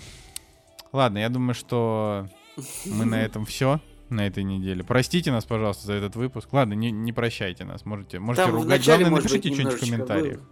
Так. Просто вот вы можете написать в комментариях, пацаны скатились, слушать вас невозможно. Цигулиев опять об- обсуждает баб, сексист отвратительный, Женя там что-то вообще душнит и солнышко просто достал. Вот что-нибудь такое. Главное, не молчите, ребят. Мы очень хотим комментариев. Мы вот хотим вообще... Знаете вот что? У нас вот с, этим, с этой эпидемией вообще просто чумой 21 века, да? С ней вот мы должны объединиться все вместе, как в Death Stranding в игре, вот, и разговаривать, понимаете, общаться, вести диалоги. Что может быть важнее, чем вести диалоги? Правда? Правда, ты молодец. Неправда. Да, но не забывайте также ставить лайки, рассказывать друзьям, вот это вот все. как бы, друзья, кактус будет, несмотря ни на что, будем что-то смотреть дома, пытаться. Э, и записываться, собственно, тоже дома. Обещаем вам, ну, не собираться большими толпами. Вот. Да. И, друзья, всего хорошего вам. И можно сказать, что с вами были Николай Цугулиев. Евгений Москвин. И Николай Солнышко. Кактус подкаст. До следующей недели. Всем пока.